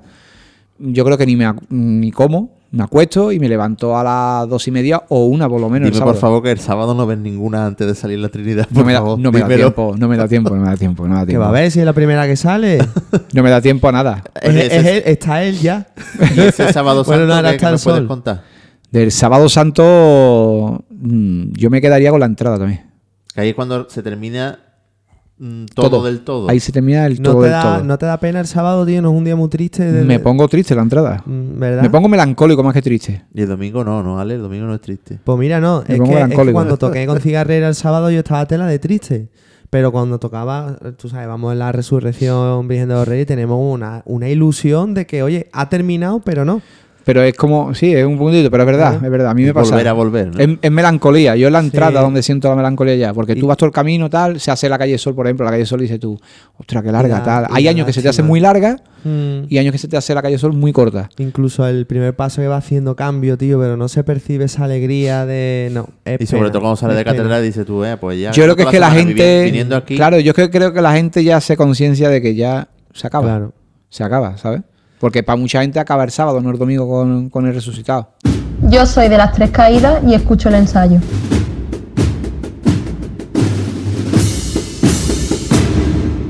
Y bueno, Kini, ya que hemos recorrido tu, tu Semana Santa eh, y que hemos hablado también de ti como solista, la idea de hacerte esto me la dio un texto que escribiste en Facebook. ¿Qué te parece si vamos leyendo ese texto y nos vas comentando? Porque ahí comentabas tú eh, de la gente que habías bebido, tus influencias. Nuestros Elton John y Michael Jackson, que los tenemos por aquí, te lo puedes encontrar en el tremendo tomando una cerveza, ¿verdad? Y puedes echarla con ellos. Eh, y, y que a lo mejor hoy en día lo- los chavales no tienen ni idea de quién son esas personas. Eso es lo que ¿verdad? pasa también. Que hemos estado hablando antes un poquito sobre ello, que los chavales se quedan nada más con lo que tienen a mano y lo que tienen a mano es el móvil. Entonces, pues, ¿qué te parece si lo vamos leyendo y tú nos comentas Sí, por sí, encima claro, quién son? por Porque, porque a lo mejor de trompeta, Miquel y yo podíamos tener una idea. Mm, pero de corneta, lo siento, tío, pero yo hay gente ahí que no conozco o que conozco de oída, pero no sé cómo tocan ni, ni nada. Pues ese texto de, de Facebook, Facebook- el Facebook de Kini Triana, para que le deis a, a seguir, empieza así. Crecí con el sonido inconfundible de Julio Vera. Mi maestro, ¿no? Es con el que yo, el que yo quería llegar a, a tocar a su lado. Eh, Julio es el corneta de Sevilla, ¿no, Kini? Para mí sí. Que ya no hace falta, da igual que haga el solo, siempre se escucha ese Julio Vera, y a lo mejor está pasando la centuria. No, Pero es que era, exacto, ese- era otro solista y era Sí. Julio, pero es que el corneta de Sevilla. A, una, a lo mejor también se puede. era Esto a lo mejor muy místico, pero. Que hay un poco de Julio en todos los solistas que. que Claro, que es que, vamos a ver, eh, es que las influencias, claro, la nueva generación no ha vivido esto. Y estamos donde Mm. se estrenó Silencio Blanco en Dos Hermanas. En el certamen Sí, famoso verdad. aquel que hacía el Sirio encendido aquí. Y estrenó Sí. Que cuenta él en, en lo que hizo con el correo, creo que fue, que hablando de desmontando Silencio Blanco, Sí. que estaba recién montada y muy verde y que la gente se quedó embobada de su propia banda viendo el solo. Sí. Y se quedó el solo y tuvo que parar y decir, mira, que es que no ha entrado, no entró la banda y tuvieron que volver a tocarla. ¿Ah, sí? Se quedó la Fíjate. gente embelesada con el solo y no hizo lo, y no hizo lo típico de teto, teto, teto. Esa contestación Ah. no se hizo. Y claro, dice, bueno, que me lleva aquí todo el día. La marcha se, se estrena en un certamen de bandas en dos hermanas, concretamente en la tertulia El Sirio Apagado. Y nosotros la estrenamos un domingo y se terminó de montar la, la marcha en el Paseo Velado un viernes, ¿no? Entonces, hasta prácticamente ese viernes la gente no había escuchado el solo que iba a llevar esa marcha. Estaba la marcha compuesta entera, lo único que le faltaba era solo, ¿no? Entonces, cuando llegó la hora del solo, evidentemente la gente pues le sorprendió que eh, algo distinto, algo novedoso, algo que no se había hecho.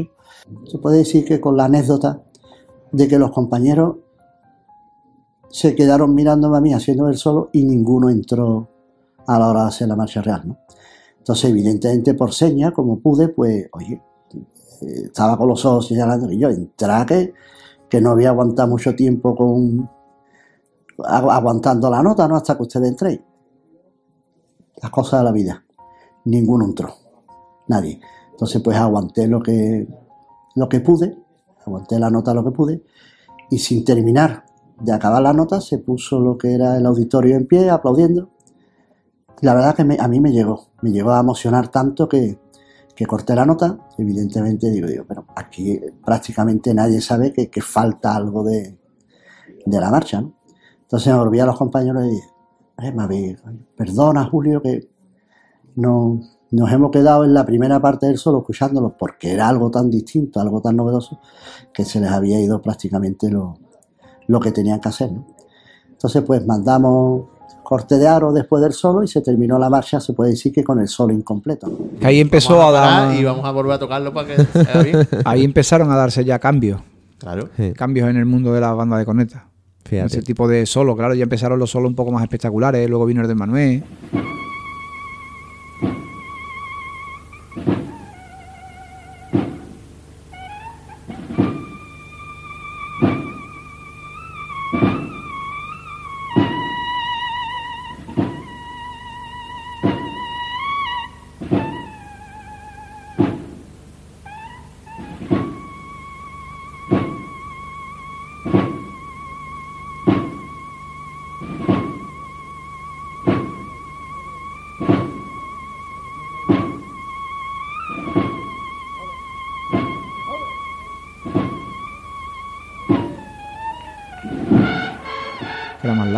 Hacerlo largo y demás. Sí, Es que Entonces, la época sí. esa, y es que después, si tú ese certamen, pasa eso. Después se sube Cigarrera con aquellas marchas de Francis, de, de Garistía y demás. Después Sí. se sube Virgen de los Reyes como nuevo, con la nueva uniformidad ya. Mm. Y estrena marcha como Consuelo Gitano y demás. Después se sube la estrella y estrena una Bendita época, Estrella. una época dorada, tío. Eh, y seguimos. Eh, el dominio de Varela. Varela, para mí era un gran pedazo de corneta de presentación al pueblo de dos hermanas. Sí. Yo lo ¿Tú veía. lo has conocido, Ale? No, no, no, vamos, que a lo mejor si lo veo sé quién es, Es pero el no. típico que ves el vídeo de las penas de Triana de vuelta y demás y salta un solista que parece que acaba de llegar De llegar fresco. y está fresco, pues ese, es, ¿verdad? Totalmente.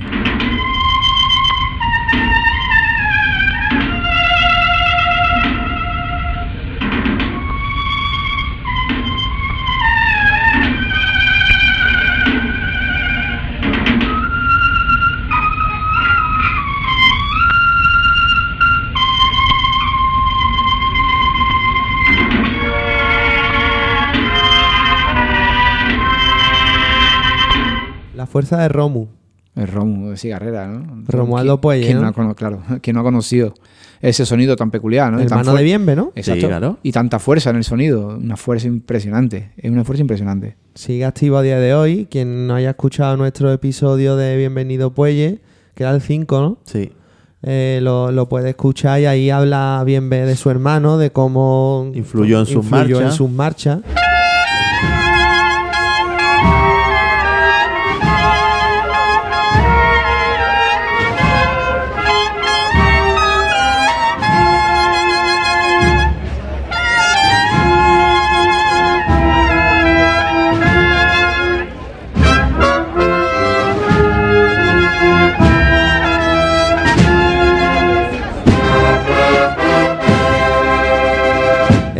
Soniquete de Riqueni. Gran Rick- personaje, Riqueni. Juan Riqueni, para mí es una persona especial, porque tiene algo especial. Dicen Mm. que todos los locos son especiales. Mm. Y para mí él tenía algo especial. La improvisación, todo lo que hacía. eh, tenía un, un sonido flamenco, era un, Sí. un- un soniquete diferente, era, era algo que tú decías, ostras. Sí. Era muy ingenioso también, tenía muchas cosas. Eh, había una, una leyenda, no sé, de- que él, él decía que inventó el trieto. el trieto no es más que morder la nota un poquito antes. Sí, el mordente de- popularmente en parámetros de la música le dicen mordente, pero Sí. para los cornetas siempre ha sido un trieto. Porque era lo que suena, al trieto. Claro, y además cuando te explicaban para que tú lo hicieras era como, tú tienes que pronunciar cuando estés tocando trieto, trieto, tara, tara, tara, tara, tara, tara, para que te saliera. Claro, Así como tú explicabas los mordentes, Mm. o sea que imagínate. Curioso. Yo lo he visto en un vídeo que me- me enseñaron, tocar un solo y cuando acaba la marcha cantar una saeta al Cristo. Al Cristo. Claro, sí, el tío es una O sea, que- locura. Un artista, es que es artista. artista. Después de eso, Sí, sí, sí, sí. ¿quién le va a discutir nada, verdad? Era muy, Era muy flamenco Sí. también. Era, eh, está vivo, ¿no? Sí, sí, sí. Ah. No, era un flamenco, me refiero aquí muchas veces hablamos de gente si retirada y, conse- parece- y los estamos si matando todos. No, no. Conseguimos que ensayo un día, ¿no? Y sentamos a varias viejas gloria en un ensayo. Pero ese ensayo puede acabar con el ordenador partido. No, hombre, si les pone una cervecita a cada uno, seguro que te la...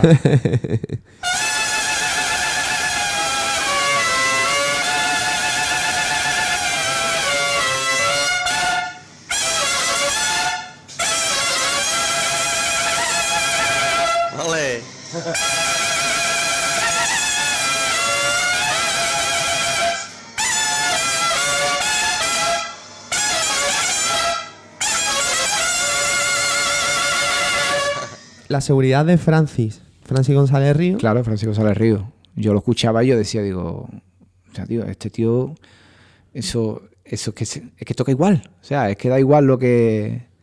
Lo estaba leyendo, ¿no? Parecía Sí, que sí, lo tenía sí, en la sí, sí, cabeza el Exacto, exacto. Y una calidad de sonido también.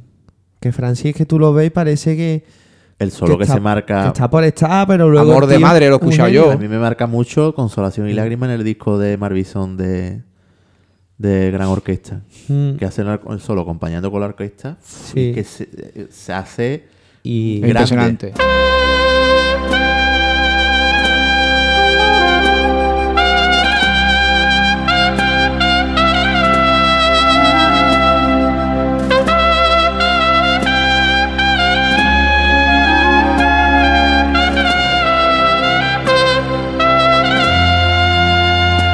Y el dúo de que ha dicho Kini de Amor de Madre, que lo sigue haciendo a veces con Romu. Con Romu, ¿verdad? Eso es, eso es Sevilla, tío. Exacto. Exacto, tú lo has definido. El gusto de Miguelito Hidalgo. Miguelito de algo, yo creo que no- nadie lo va a descubrir, ¿no?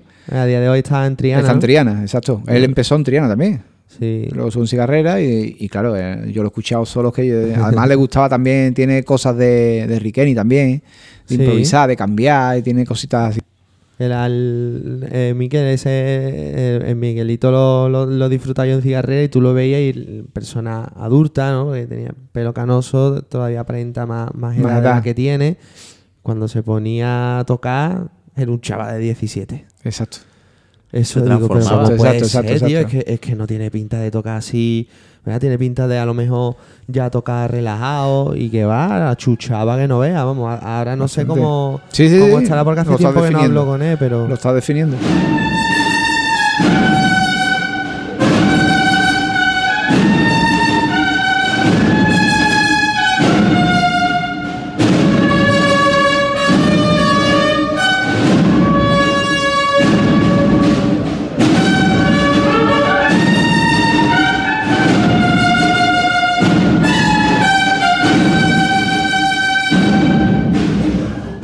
Después la, la dulzura de Israel Jiménez, Goku.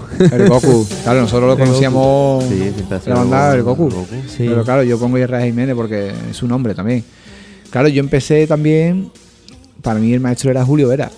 Pero un espejo donde empecé yo a mirarme porque yo lo veía como él, yo me quedé- yo los pelos como lo tenía él, lo tenía yo también. Y a lo Entonces, mejor, entonces era como. a lo mejor no ha Sí. sido una persona que se ha prodigado mucho, pero ha aportado grandes cosas, no solo de. Muy buenas obras. Y el- Como ahora le dicen, que hemos y estado hablando antes. Y en la banda del sol creo que ha trabajado mucho También. con los cornetas y, También. hombre, ha hecho escuela. Lo que pasa Tenía- es que no, no tenía- lo conocemos. Es que era muy dulce tocando.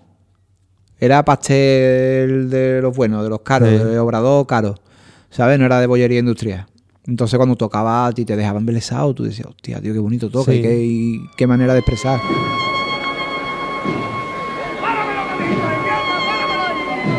Pureza es una calle estrecha de Triana, especialmente estrecha, que le llamaban antes la calle larga, hasta que el ayuntamiento decidió eh, nominar la calle Pureza en conmemoración del dogma de la Inmaculada Concepción. Los quejíos de Miguel Bolita.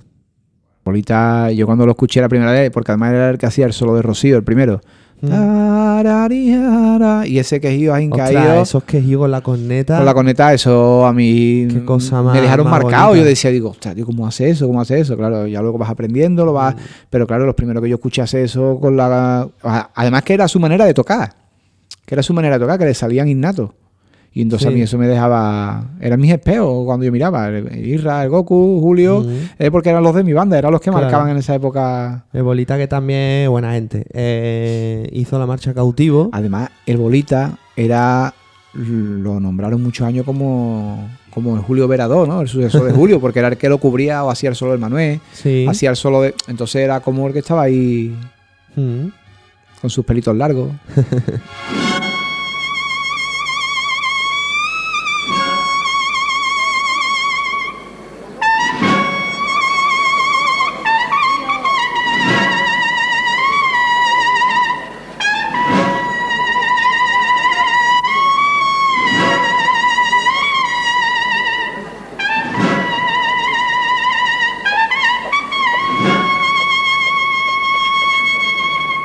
El timbre envolvente del popi. Eh, yo creo que es el sonido de la corneta, ¿no? El Popi también tiene un ensayo bueno, ¿eh? El popi no tengo ni idea de quién es. Tiene un sonido, tiene un sonido que tú cuando lo escuchas, eh, el oído es como. uh, uh, uh,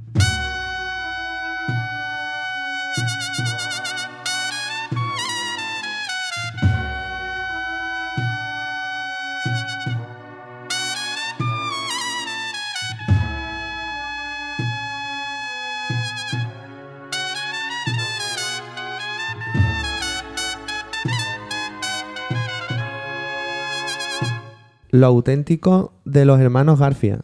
Hombre, ¿quién no ha crecido, no? Escuchando Corona de Espina, ¿no? Y escuchando a los hermanos tocando cada uno en una esquina. Y la fuerza que, te- que tenían tocando, que tocaban más fuerte. es que, y además recuerdo que con ellos fue cuando empezó la Los moda, los picados, Los picados que los- hacían, era impresionante. de- Era impresionante. Buah.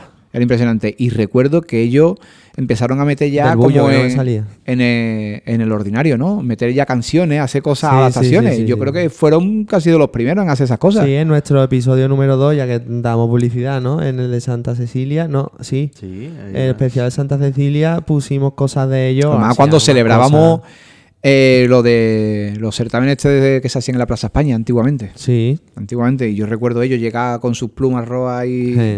eso era impresionante. Sí, sí, sí, sí, sí.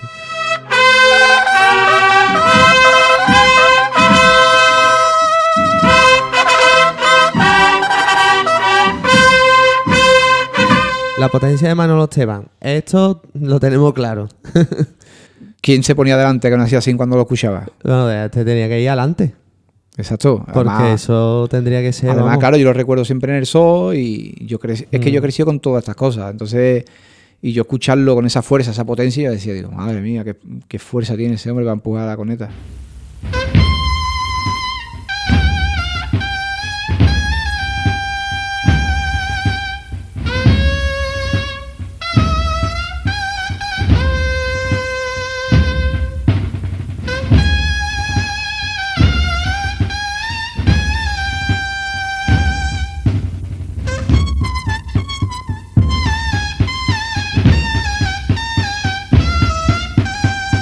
La perfección de Manuel, de, no, de Vicente Moreno. Yo creo que ahí lo digo también, ¿no? Mm. Eh, una persona que, que toca técnicamente es perfecto, o sea, no se esfuerza, va siempre tocando. La técnica la tiene perfecta. Es una técnica perfecta. Fíjate, la, la marcha Corazón de Jesús creo que es que, que una marcha que pasa bastante desapercibida, sin embargo, el solo arrancaba unos aplausos porque requería, requería de una técnica Mucha que, técnica. Que en su día, pues, el génesis de, de toda esa forma de tocar fuese a lo mejor Francis. Exacto. Todo, todo tan cuidado y ya Vicente lo llevó a, Claro, a un lo elevó a un extremo más. De hecho, tiene hoy en día su propia escuela que, que ayuda a la gente. En fin, con él también podríamos hablar porque son precios eh, económicos que, en fin, eh, la gente va y aprende porque él detecta tus problemas y, ayuda, ayuda bastante a, los- a los cornetistas.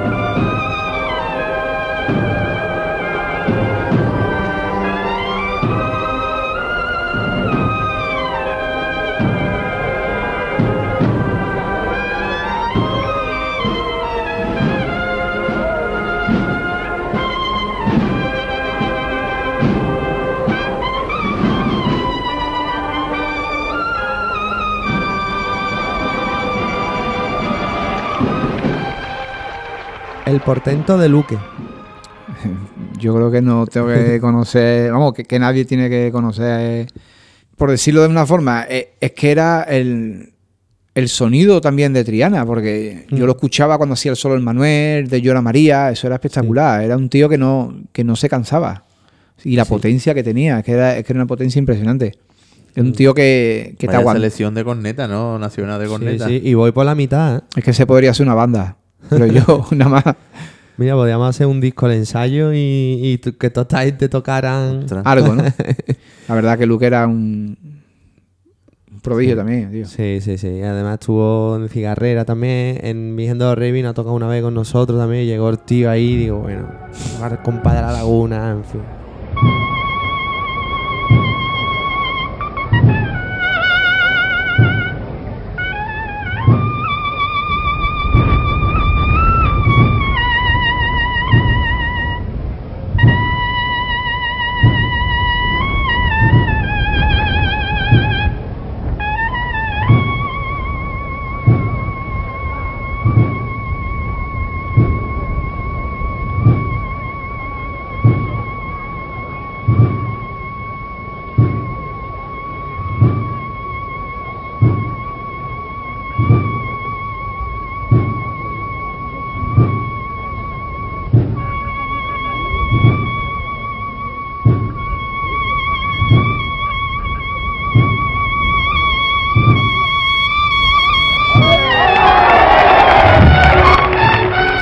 Improvisación de José Pavón.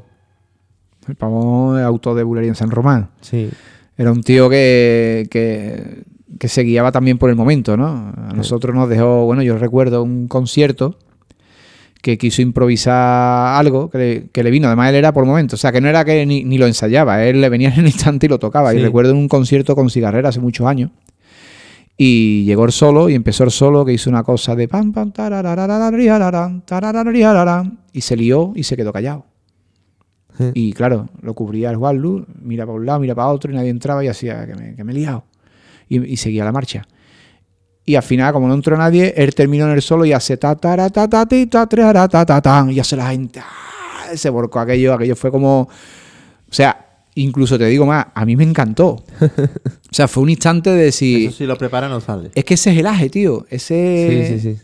Esa es la música, ese es el momento, tío. La improvisación y el que pueda salir de una forma u otra y que el público lo haya sentido como algo guapo, ¿sabes? Sí, como sí, algo sí, bonito. Y, y a lo mejor de hacerte el solo de Bulería en San Román, en Calle Sierpe, de cambiarlo y hacer ta ta tira ta, tara tira ta, tara tira, otra vez. O sea, eso, es, eso es impresionante. O sea, Eso no ni- se puede aprender en ningún conservatorio. Es que no se aprende. Eso se lleva o no se lleva, creo. Ni llevarlo Es- escrito en una partitura. Eso es sangre, tío. Eso va adentro. Eso y va adentro. Luego hay que trabajarlo, evidentemente. Exacto. Pero, Pero, trabajar el ingenio, trabajar la Claro. cabeza. No tiene que trabajar otra cosa. Y sé Mm. tú mismo, o sea, y tener mucha. ¿Cómo diría yo? Un muy buen disco duro en la cabeza.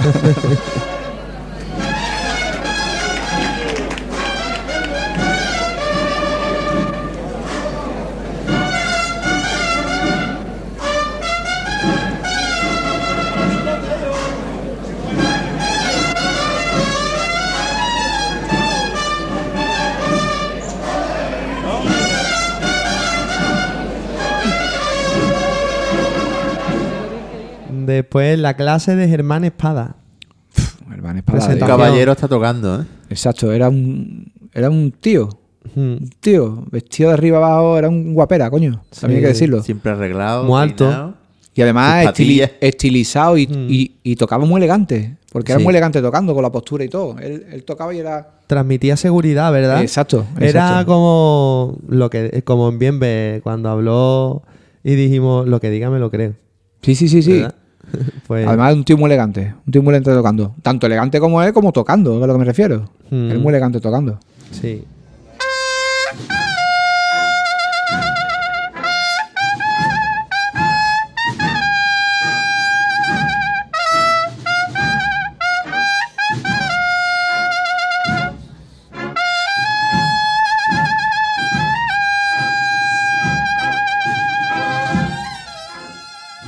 Seguimos. Eh, bueno, a este también lo conozco bastante bien. He visto la habilidad e ingenio de José Carlos Garrido. El Garrido que le decían el, el pavoncito. que le daba Pavoncito, claro, es que, es que es primo de José Claro, Pavón. son primos. Son primos. El Garrido es un genio, Aquel ¿verdad? solo de Rocío en el corpus. Me encanta. Me encanta. yo tengo un solo de él que lo recuerdo de Jesús Antena, que es otra marcha que tú dices, bueno, esto cuando se y el toca? que hizo en el baratillo con San Gonzalo. Bueno, eso es que.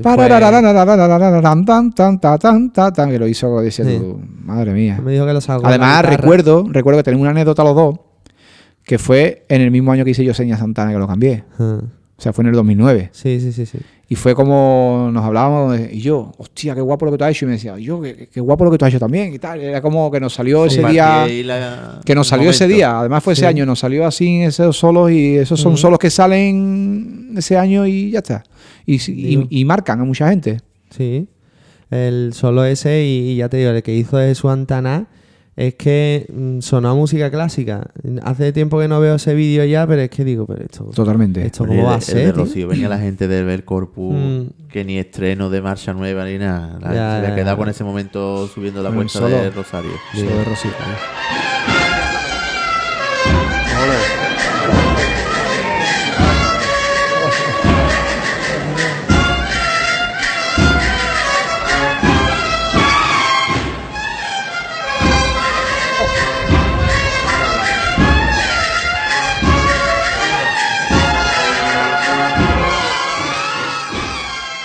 El labio incansable del gitano. Es que. Antes hemos estado hablando de fuera de micro. Exacto. Y, y es eso, es que es el labio incansable. O sea, yo le diría el labio de hierro. 24 horas, corneta 24 horas. Uno Es de los primeros influencers de, de la corneta porque es que eso no era normal. ¿Tú te acuerdas que ya Torre del Oro que se subió él solo hace solo con el brazo cañolado? Digo, haciendo tío. solo lo llamó, verdad, lo tío. llamó el aire. presentador y le dijo, quédate y toca esto para la gente tal, y, y lo tocó con la gafa de eso puesta. Sí, sí, sí. que, que- que- Es que esa época fuera, también, eh, esa época nos podíamos poner gafas de Pero eso. que es Sí. como, él tocaba como fuera. Sí, le Tú da lo llamas igual. pijama, en un momento y te Le da igual, le ahí daba a igual. Por eso digo lo del labio incansable. Era un tío que, que daba igual las horas que llevara que, que tocaba. Que era un seguro de vida. Lo que contaba antes que Fran, Fran Ortiz me, me contaba ahí, el gitano puede llevar cinco meses sin ensayar, que llegue y te hacer solo como si viniera todos los días. Eh, Exacto, yo lo viví.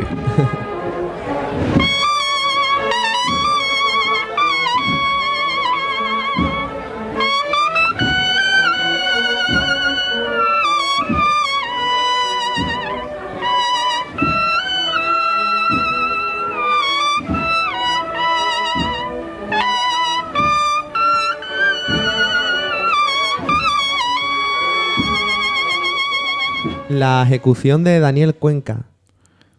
No voy a descubrir nada, ¿no? Lo había escuchado Daniel en cigarrera. ¿no? Cigarrera, Y eh, le he escuchado solos que yo he dicho.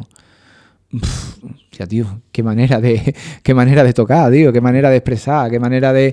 mm, Tan, tan bonito, tío, tan liso, Sí. tan, tan expresivo, ¿sabes lo que te digo? Sin tener floritura, sin tener. Nada, nada, es calidad. Exacto. Es calidad.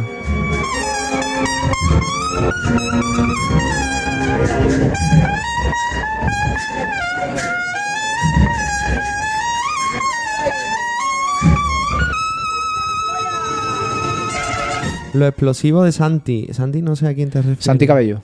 Ah, Santi, claro. Santi es... Buen amigo, de ¿sabes Carmona. De Cigarrera, que era de Carmona. Exacto. Y también una calidad de sonido. Es que. Además, lo, lo puedes llevar al lado en la oreja pegado, que no molesta, pero si te va delante del paso se escucha igual.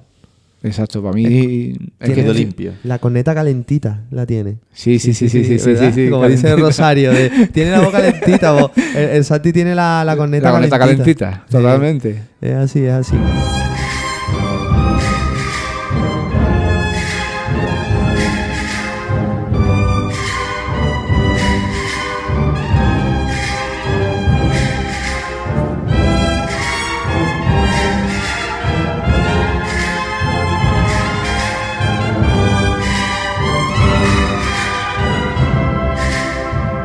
La intuición de Samuel.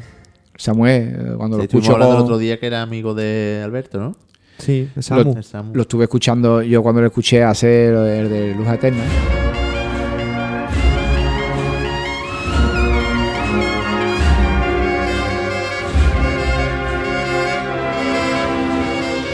Eso, eso es muy Solo complicado, complicado. tío. Era un violín. El Samu Exacto. está todo el día tocando. El Manu, Manu Calvo también, que lo nombro. Sí, me lo, Eh, me lo he saltado. eh, sí, pero para mí son para mí son dos. Sí. O sea, son dos violines. ¿Eh? Son dos violines. Sí. El Manu y, y el Samu son dos violines. Mira, el Samuel está todo el día tocando, a veces come y a veces duerme, pero sí, sí, pero, pero toca. durante todos los días respira Está corneta. Todo el día tocando Claro, la corneta. Eso es muy bueno para que los que nos, con los cornetas y solistas de otra banda o gente que quiere ser y prepararse, que sepa que es así. Es que hay que ensayar. Sí, sí, sí, sí. El... Una hora diaria no tiene nada que hacer. Y Puli, que, que bueno, eh, Manuel Calvo, que quien hace todos los solos gordos de cigarrera, los complicados, el pobre. Es un violín. Sí. Yo lo he escuchado hacer un violín. El de, el, el de la Ave María, de Sí. Cachini también. Vamos, eh, y, Y y- lo y parece siempre como que se le va ahí. A mí lo que me transmite es como se le va ahí y no se le va nunca. Es como cuando va a tirar un penalti, Nunca. ¿no? Fallará, Sí, sí, pero porque, al final porque lo mete claro, siempre. son solo Equini tan técnicos, lo- la- lo- Mucho, el de Soberana. Mucho glissando. Buah. Ahí. Mucho, Eso- muchas caídas. Eso es trabajarlo, vamos. eh, La verdad que para mí lo que te he dicho, y Samuel y él, para mí son dos violines.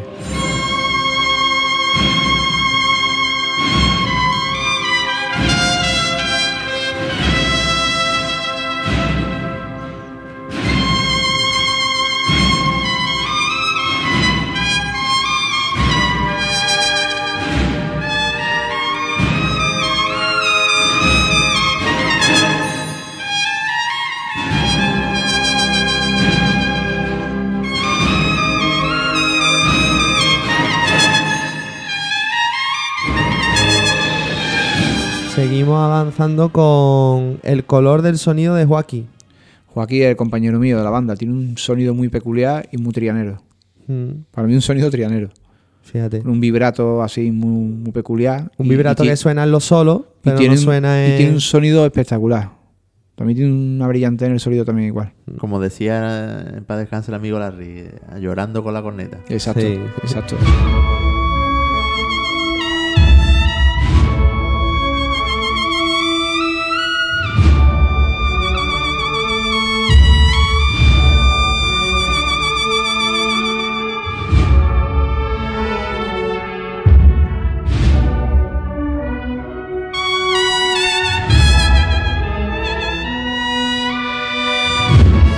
El sentimiento de Fran Sánchez.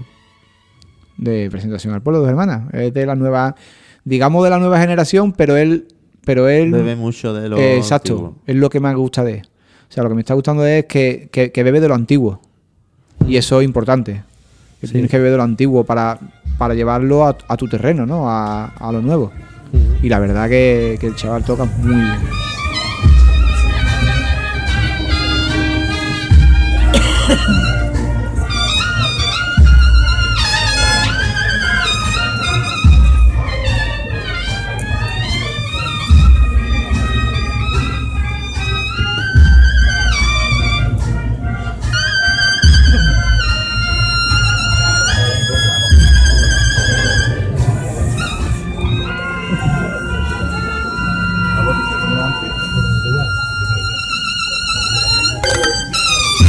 La espontaneidad del pileño.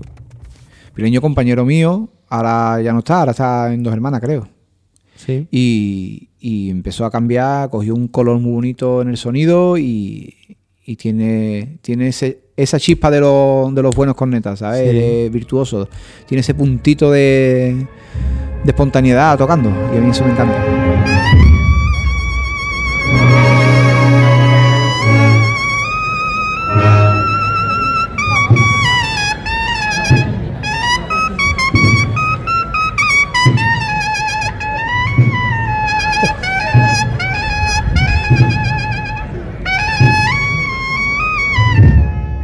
La elegancia de Juan Algavita. Bueno. Lo que te- Bueno. Vaya, vaya bestia, vaya bestia, porque además eh, era una pregunta que te quería hacer, Guini, porque hay muchos solistas que llegan a Triana y se estrellan. Buena pregunta también. Porque pasa, ¿verdad? Pasado. Vamos, se estrella, a ver. Ha pasado, ha pasado. Que, que son figuras en bandas Es que tú sabes lo que pasa también. Triana no se Pero a ver, es que te explico. También hay una cosa, que a lo mejor hay mucha gente que toca muy bien en una banda, Mm, pero cuando viene a la nuestra hay 10 o 15 que tocan como el que ha venido. Claro. Entonces eso también influye. Mm, Ya no destaca, ya destacan todos. Claro. ¿Sabes lo que te quiero decir? Pero es verdad que a lo mejor el sonido de la corneta nuestro es brillante, Sí. es un poquito más dura, es una corneta más dura. Sí. A la hora de los agudos, a la hora de muchas cosas es mucho más dura porque al estar semitonada, Sí. semitonada vamos a explicarlo sin, sí. sin ser técnicamente porque creo que habrá gente que tampoco... Claro, ¿no? vamos, sí, básicamente es que la corneta está afina a medio tono más alto. Exacto. Y que cuando tocas un do realmente está sonando un do sostenido. Exacto. O un re Entonces, bemol. ¿qué es lo que pasa? Que está tocando una nota un poquito más alta. Que Mm. sevillana esa palabra de se- semitona, ¿eh? Sí, la corneta semitona. Eso, Semitonado, ¿no? eso es muy Es que- ¿Y qué es lo que pasa? Que entonces, conforme sube el rango de notas hacia arriba, más agudo, más Sí. tiene que apretar, ¿no? ¿Qué es lo que pasa? Que si tiene ya medio tono más alto, ya cuesta un poquito más trabajo. Aparte son Claro. cornetas más, más duras. Siempre le han dicho esta Sí. gente de cachondeo, los compañeros míos, que son cornetas para hombres, dicen. Siempre han dicho eso, ¿no? Pero que es verdad lo que estás diciendo, que hay mucha gente que ha venido destacando muchas bandas y ha llegado a la nuestra y como que se ha llega- estancado, como que se ha... Y llega la algavita y parece que la corneta la ha inventado él. Joder, que bien toca, tío. Mm. Que toca. Además, Y- es otro seguro, ¿eh? Un tío muy seguro. humilde- Sí, es muy humilde. Y humilde, tío, porque. Que destaca también la humildad. Sí, es humilde. O sea, no es como. Yo es que soy muy humilde, no, no, es que él va a Es que tocar, claro, el que disfruta. dice que es que yo. mm, o sea, si tú eres humilde lo tiene que decir la gente, no lo tiene que decir tú. Si tú utilizas tu humildad es una falsa humildad. Claro. ¿Me entiendes? Porque tú, tú- ¿cómo te va a decir soy humilde, no? o sea, eso lo tendrá que decir la gente, lo tendrá que decir la gente, ¿no? Hay Que te gente que lo dice. Yo es que soy muy humilde. Ya. Claro, esa para mí es la falsa humildad. Claro.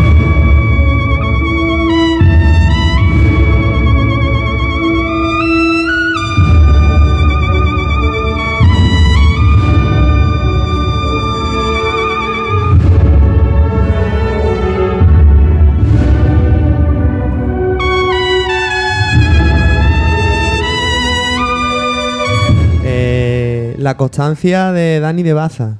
Es un tío que yo creo que, como tú has dicho lo de Samuel antes, se levanta Sí. y ya está con la boquilla en la, bo- en- en la boca. Sí, bueno, de hecho él vive de esto ahora, creo. Claro, es muy constante, un tío muy constante. Tiene su tienda de instrumentos también, creo. Y, Sí, y su canal de Twitch, en Exacto. YouTube, en fin, ha hecho vídeos. Desde luego hay vídeos que a mí me han puesto los vellos de punta porque eh, se ha dado un punto de vista desde la corneta, ¿no? Que nosotros, exacto. todo el mundo ahí, yo vaya fricada, ahí, yo vaya que feo, vaya a tener notas. Ha sí, creado vaya a tener su- notas, pero todo el mundo ha visto Claro, ha- vídeos. Exacto, ha creado su, su mundo, por decirlo así, ¿no? Sí, su, sí, sí. Su producto. su producto, exacto. Y hemos visto cosas, tío, de, de la- esa salida de, de la estrella. Eh, eh, Luis Palacín casi bien- bendiciendo a sus músicos, tirándole besos.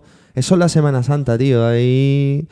Vamos, ahora digo, huele incienso, ahora aquí huele incienso porque lo tenemos puesto, pero ves el vídeo lo puedes oler, ¿no? Exacto. Y Vizcaya de fondo y eso. Dani ha hecho, ha hecho virguería.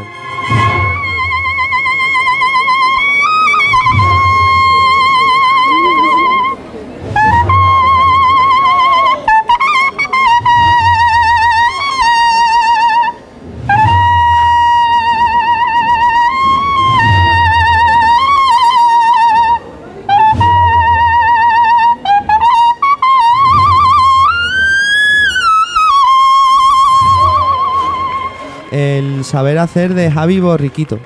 Ser otro compañero mío que tocaba, incluso tocaba la antigua banda de los Desamparados Sí. de Sevilla, fue el director y todo, y llevaba desde chico tocando a la misma, yo creo que llevaba los mismos años que yo, y eso era, eso era una bombona, o sea, o sea, eso no, Eso no se acababa al aire, Eso ¿eh? no se acababa al aire nunca.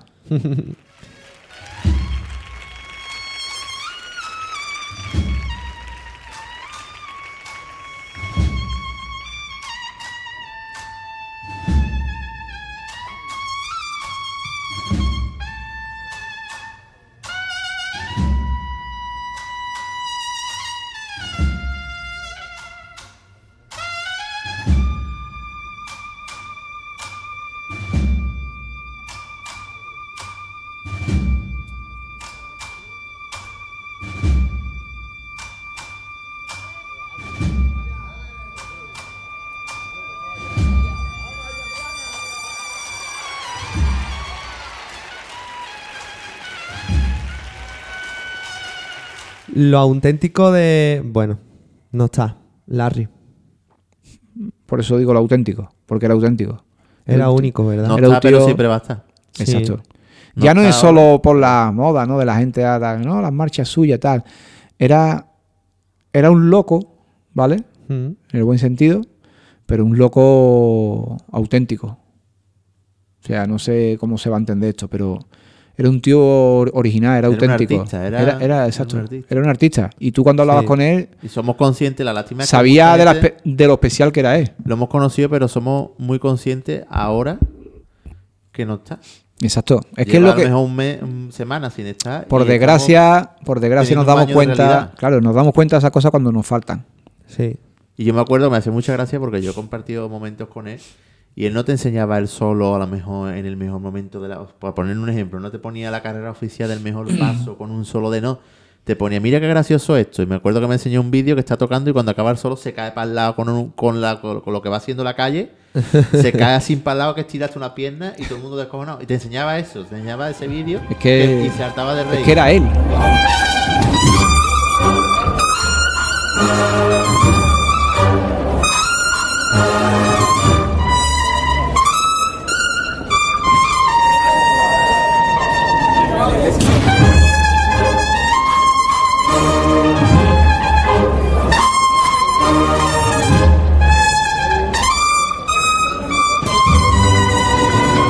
Eh, es más, con Larry, por eso lo de auténtico también, porque con Larry, incluso el día antes de fallecer, estuve hablando con él por la mañana.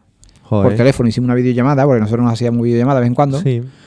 Y a lo mejor me enseñaba que estaba tocando allí en la caleta, se llevaba la corneta debajo de la caleta y se ponía allí en la barquita a tocar. y, y- y estuvimos casi una hora hablando de eso, de, de que se está perdiendo, se está perdiendo lo auténtico. Estamos volviendo a una generación, creo yo, de, de sonido que no tienen personalidad. Súper producido, súper vomitado. Es que tú escuchas siempre, ¿no? La generación antigua, tú escuchabas un, un sonido de una corneta y tú sabías cuál era, quién era, el que lo estaba haciendo. Ahora están todos los sonidos muy iguales, todos se limitan a intentar tocar lo más agudo posible y, y- y yo creo que se tienen que centrar más en el sonido, en sacar su propio sonido, exacto, la personalidad. el- antes lo hablábamos desayunando. Eso me lo eh, decía mucho Larry, hablaba yo con él de eso. Con la tostada que tenemos ya Ah, en pero los hemos pies. desayunado. No- nosotros ahora necesitamos el salmorejo de tu madre, tío. Vamos a. Os lo voy a enviar en tape, ¿eh? En Semana Santa. Vamos a hacer un globo. Tape del ensayo. vamos Os voy a llevar un tape, os voy a llevar un tape en Semana Santa.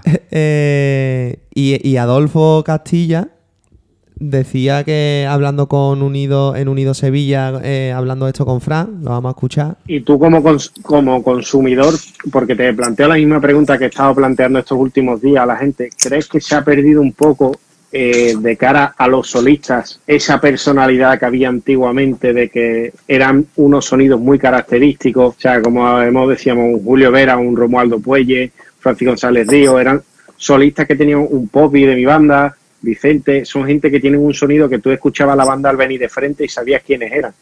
Eso hoy en día se está un parte eh, no perdiendo, pero sí todo el mundo está tendiendo a tocar igual.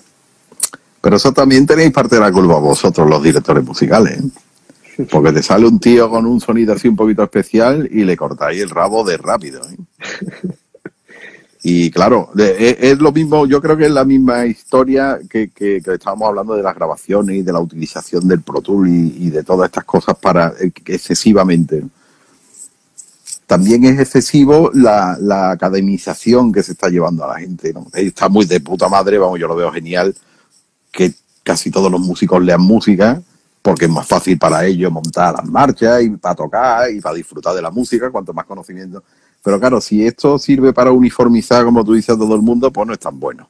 Porque, insisto, y si me lo vuelve a sacar, lo volveré a decir, que esto es música popular, hecha por amateur. Está muy bien que cada vez se toque mejor, que cada vez la gente sepa más música, que cada vez se afine mejor, que es muy agradable oír la cosa afinada, sobre todo para mí.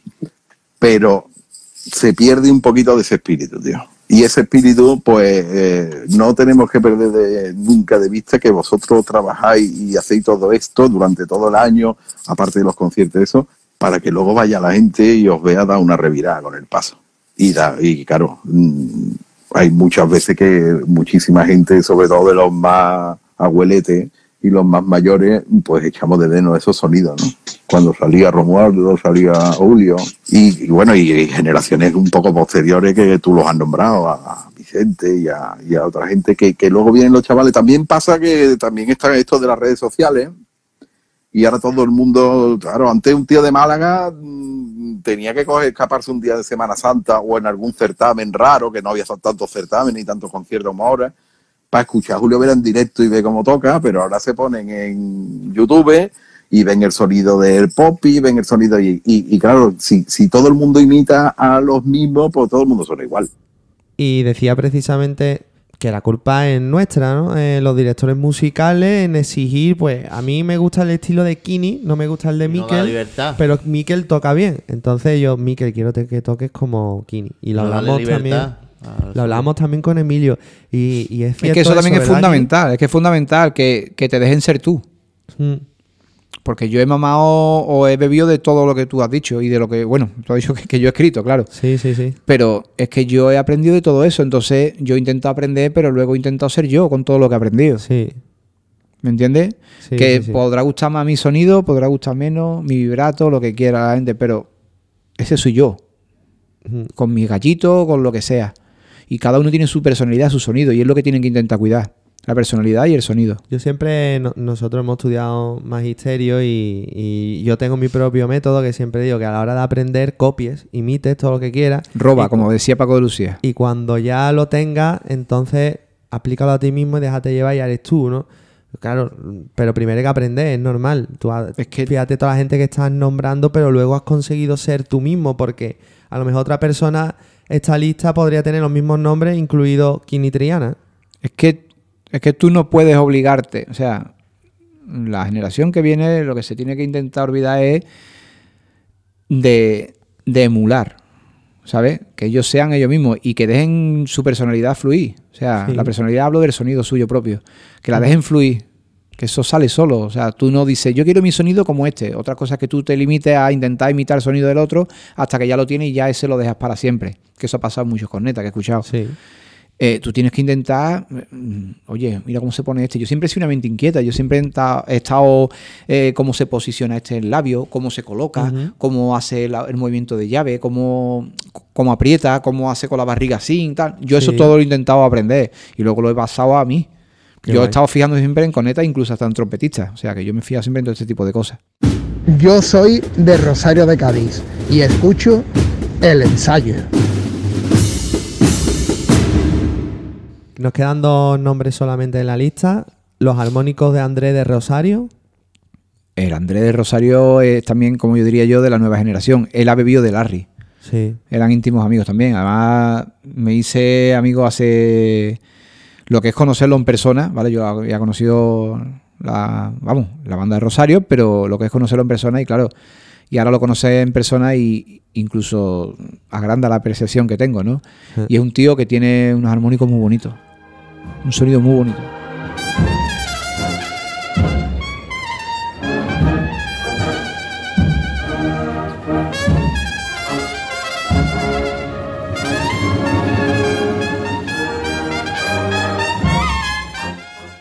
Y por último, la polivalencia de mi hermano Jesús Quinito.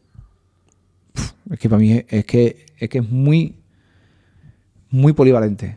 O sea, es que le daba igual el solo que tú le dieras, te lo tocaba. No, hay que tocar caridad en tal sitio. Mm, Vale, lo tocaba.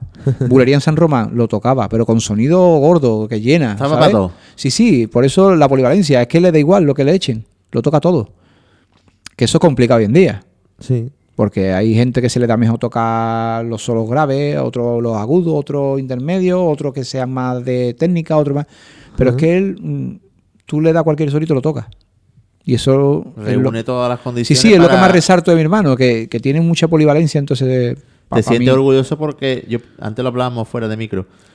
Puedes estar orgulloso que mm, tú, hombre, sigues en activo y tú volverás, si Dios quiere, a Pues vivir sí. todos esos momentos. Y... Porque está de año sabático, con- pero vamos, de año sabático estamos todo el mundo. Ahí va. Has cogido el mom- has cogido el momento adecuado. Sí, bueno, de todas maneras me están diciendo ya por privado muchas veces, muchas en las redes, y eso que, que, que desde que me dieron ahí Semana Santa, así que vuelva lo antes posible. Además- Pues déjate de rollo que te mete un puñetazo, El vamos. en septiembre te quiero ya en la banda, ¿eh? Joder. Que lo que te quiero decir que... eh, pero que tú puedes estar orgulloso porque has dejado lo mejor de ti, que puede ser tu hermano, Mm. en el sentido Y de mi que- hermano lo bueno que tiene es que mi hermano empezó con 6 años. Yo tuve que engañar, mi hermano también tiene su historia, yo tuve que engañar en la banda juvenil, decir que tenía 8 para que entrara, si no, no lo dejaban entrar, tenía 6. Pero es que ya te tocaba solo el silencio blanco con 6 años. Fíjate. Fíjate. Con seis años, ¿qué hacías tú, Ale? Con seis años estaba yo tirado en el suelo de mi salón jugando a los pasitos y en el codo de pronto estaba mojado, se había meado la perra. Claro, a Así él, estaba yo. a él lo tomaban un poco en cachondeo, porque claro, con 6 años ah, se reían un poco cuando tocaba, pero claro, cuando te- terminaba de tocar solo el silencio blanco hasta el final eh, y se quedaba luego todo el mundo. eh, ¿Cómo? ¿Perdona? ¿Perdona? Y ya luego cuando entró, hizo las pruebas de la banda, digo, mira, escucharlo, tal, hizo el solo, lo metieron y ya dije, no, que tiene 6 años. ¿Cómo va a tener 6 años? 6 años tenía. Ha colado, ha colado. Ha colado.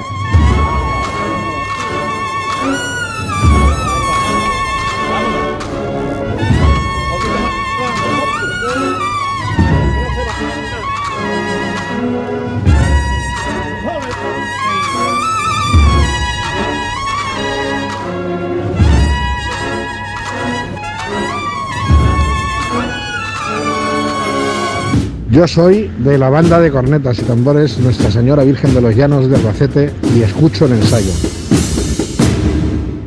Vamos a hacer un cambio de tercio. Vamos a ver tu faceta compositiva. Nos has hablado antes de Soleares en Triana, ¿no? Solares en Triana. Esa es la primera. Esa fue la primera marcha que yo, que yo hice. Y, y se, vamos, se- fue la primera marcha también que, que montó la banda de las tres caídas juvenil, propia, la primera marcha que tuvo propia. ¿Y esa, la- esa está grabada en, en algún disco de ellos? Esa está, fíjate la, ca- la anécdota, ¿no? Esta se grabó en un programa de Onda Cero. La estrenamos en un programa de Onda Cero, que fuimos a la radio a estrenarla. Sí. Ojalá fuera de la. eh, ahí en, en la Cartuja, en la Expo. Sí. Y era en las oficinas de Onda, de la, de Onda Cero, pero era en las afueras, en la calle. Nos pusieron unos micros y las grabamos. Pero luego, verdad que en un disco se grabó en la banda de la Esperanza de Basa. Ajá. O sea que imagínate. Joder. La quisieron grabar, me la pidieron. Como ellos estaban apadrinados por nosotros, me la pidieron, que ahí eh, fue donde yo conocí a Dani de Basa, por ejemplo. Sí. Y algunos más, claro. Entonces la podemos escuchar, ¿no? Ahí la podemos... Sí, en el disco es que ya no, que ya no existe la banda, por cierto. Pero la banda de la Esperanza de Basa. Y se llama Solar en Triana. Ah, ya Ahí no está- existe la banda. Ya no existe la banda. Yo me, yo me acuerdo de un, una portada que salía la, la Virgen de perfil. Sí, exacto. Muy bonita. Exacto, ese es, ¿eh? Sí, sí, sí. Y, y ya luego la armonicé, la, la tengo puesta armonizada en versión, como diría yo, para el 2020. Claro. la tengo preparada para cuando, en el momento que se pueda, pues para que San Juan Evangelista la vuelva a tocar. Qué bien. Luego, luego hicimos, a ver, me acuerdo yo, bueno, tengo una en el cajón, que es oración hebrea, que la hice después, y la tengo en el cajón, que la quiero retocar y la quiero poner también un Sí. Más moderna, ¿no? Y la tercera que hice en esa época fue Divino en tu perdón, porque Sí. tocábamos el primer año que salió la- el Cristo del Divino Perdón, iba la banda juvenil de la... Que esa la conozco bien. Sí. Esa la, la volvimos nosotros a, interpretar. La estrella en 2015. Ah, Y además que que la había hecho él. Esa, esa marcha, la historia es que estábamos un día en la Casa Hermandad Sí. y estábamos con él, salió el tema ¿Verdad? y cuando, eh, porque eran unos cultos de la hermandad que habíamos ido, salió el tema Sí. eh, entre cerveza y agusticidad. no, pues eso está ahí, pues, y yo digo, pues se podía tocar tanto- todo esto a una semana del concierto anual que dábamos. Allí, y me dijo él, tú eres capaz en una semana, digo, "Mm, ahora sí voy a ser capaz. Hay que ver. La típica frase de no hay huevo. Hombre, Sí, sí, súbetame el cubata, ¿no? Como Ahí va, dicen Sí, ahora, aquí ¿no? di un no hay huevo y estamos perdidos, ¿eh? No, no, es como. Sí, bueno, ahora se, ahora se dice mucho eso, ¿no? Súbete a ver cubata, ¿no? Sí, sí, sí, sí, sí, sí. Y la verdad es que yo creo que fue uno de los momentos de que volviera a sonar para lo que estaba hecho. ¿no? Y para mí fue muy especial también. Mm. Se tocó en el concierto y después el sábado de pasión. Disfruté Claro. más en el sábado de pasión. Claro. Disfruté más. Te, te cobró sentido. Disfruté más porque, claro, ya cobraba todo sentido. La escuché dos Claro. veces. Que me dio tiempo a escucharla, porque, claro, mm, en todo el camino no iban a tocar a todo el camino, ¿no? Pero, Se, pero claro. tocó la ida y a la vuelta. Exacto. Sí. Exacto, y las pude escuchar, las pude escuchar y... Además, la vuelta se tocó muy cerca de donde él vivía también, pues. Desde lejos la, la pude escuchar porque no me gusta, yo para esas cosas soy, no me gusta el protagonismo, el protagonismo de ellos, Mm. ¿sabes? Entonces, desde lejos, o sea, la escuchaba desde lejos para poder emocionarme yo solo, tranquilo, ¿sabes? Sí, sí, sí, sí. Y estaba, mi padre estaba cerquita también. Y vamos a La- dedicarle una especial mención que hemos dicho antes a en Triana. En Triana, para mí, claro, ha sido la más fuerte de todas las que he hecho, claro, porque ha sido la, la que tiene mayor significado en todos los aspectos. O sea, la marcha engloba muchas historias. Yo hablo ahí de, mi, de mis raíces, de Sí. mis abuelos, ¿vale? Porque mi abuelo era de allí, de Triana. Sí. Mi familia, mi padre y tal. Y entonces a la estrella se le tenía mucho cariño por parte de mi familia y, y claro, el, el escucharla detrás de la banda de presentación con los hermanas, en la calle donde nació mi padre, Sí. Mm, estrenarse la marcha ahí es como... Son mucha leña, ¿eh? Sí, Yo la sí, escuché en un concierto estrenada, pero no me transmitió, no me pegó el pellizco, fíjate, mi propia marcha, ¿no? Que no me pegó el, el pellizco que yo esperaba. Mm. Pero claro, cuando la escuché detrás del Cristo de las Penas de Triana y, y en el sitio y la marcha mía, pues imagínate, una Además, todo el mundo tiene el soniquete de esa parte de los trompetas de. terora, terora, terora, Ahí te- cuento, ahí cuento, ahí cuento más, ahí es melancolía, porque ahí cuento cuando mi abuelo se va, ¿no? Mm. Se va para arriba, como Un yo pilar, se va digo. un pilar. Sí. Exacto. Entonces ahí es como que cuento esa parte melancólica, ¿no? Es como un lloro, ¿no? Como... Sí, es como un lamento Sí, sí, sí. muy sencillo, misma melodía, va cambiando la cadencia flamenca, que puede resumir perfectamente el barrio de Triana. Exacto. Y, y es una marcha que yo, yo cuando la escuché, porque, porque yo presentaciones es una, es una banda que me ha gustado siempre como suena, pero me han costado trabajo sus marchas, ¿eh? Que me calaran. Pero en Triana yo cuando lo escuché dije, y yo, pero si esto suena a tres caídas, y ya me dicen, pues del Kini. Y digo, ¿por qué no ha montado Triana, tío? Cosas, Cosas de, de la vida. Cosas de la vida, claro. Ahí hay como un, como una comitiva, ¿no? Que es la que decide y tal. Y bueno, y no en ese momento no se. No encajaba en el repertorio. No, y- no encajaban o no la veían en ese momento y ya está. No la ha tocado Triana, pero ha sonado en Triana. Que ya supongo que será, será Y- muy bonito y también. ¿no? Yo llamé a Luis y le dije, mira Luis, tengo esta marcha que, que está dedicada a mi familia y en general lo que engloba Triana, a la estrella, a San Gonzalo, a las tres caídas, a todo, ¿no? Sí. al cachorro, a todo. Y le pasé el audio y me dijo, porque se lo pasé un jueves, un viernes y, Sí. y recuerdo que el lunes empezaron a montarla. Mm. O sea que fue de escucharle y decirme, Kini, La podemos escuchar en el disco La historia de un profeta de 2011. Mm. Wikipedia ahí su por favor. Eso que no había dado ningún dato, tío. El Maldini de las bandas. muy buen disco, ¿eh? Por cierto, La verdad buen que disco. sí. muy buen Y disco. está el amigo Larry también muy presente. Sí. ¿Más marchas, Kini?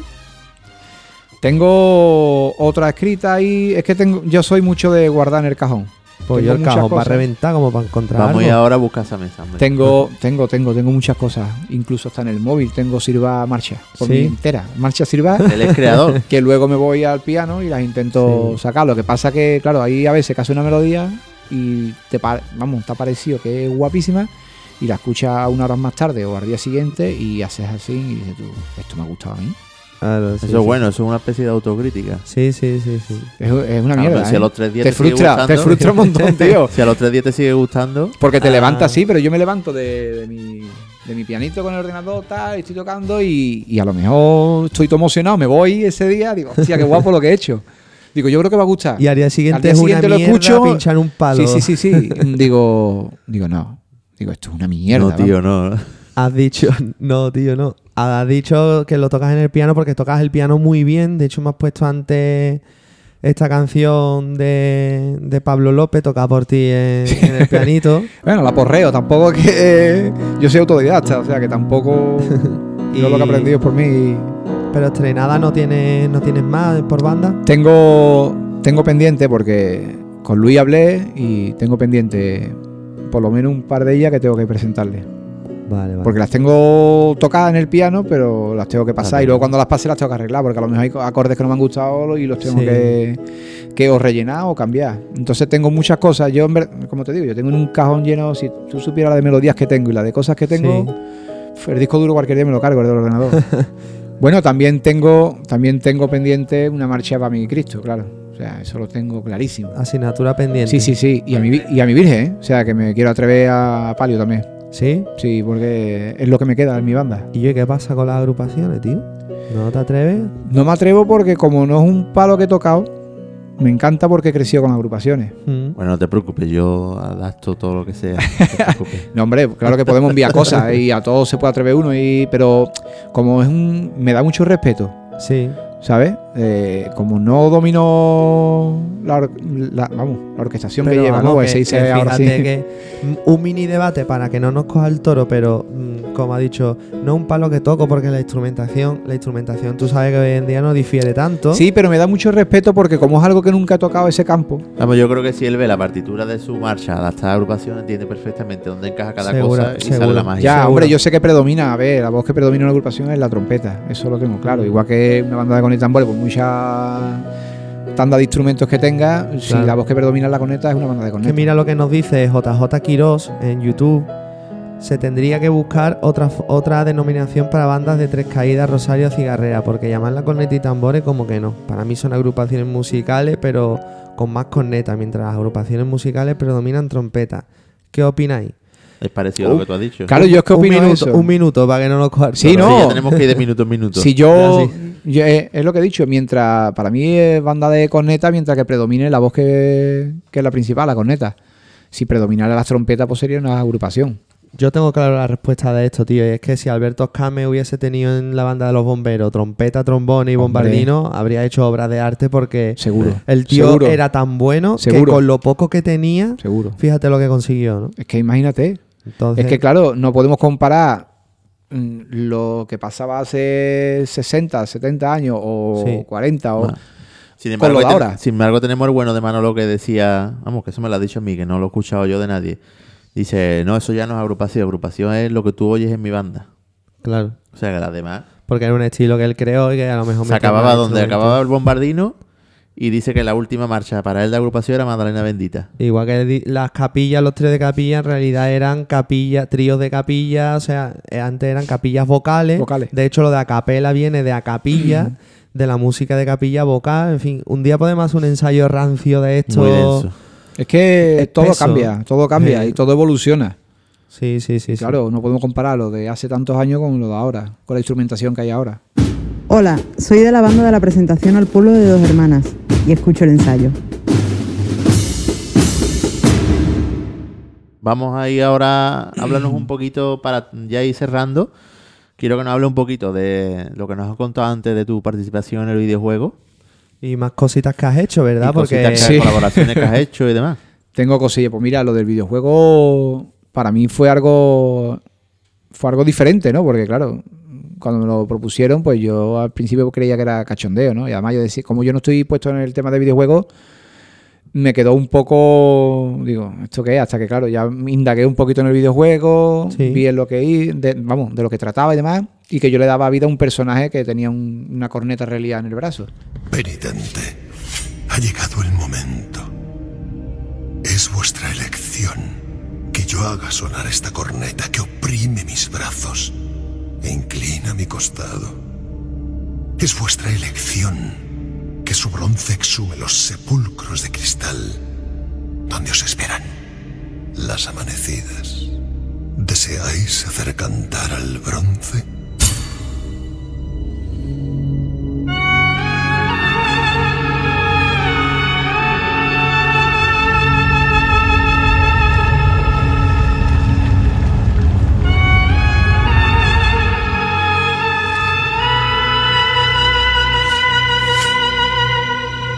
Amanecida ya ha despertado, pues la saeta ya resuena.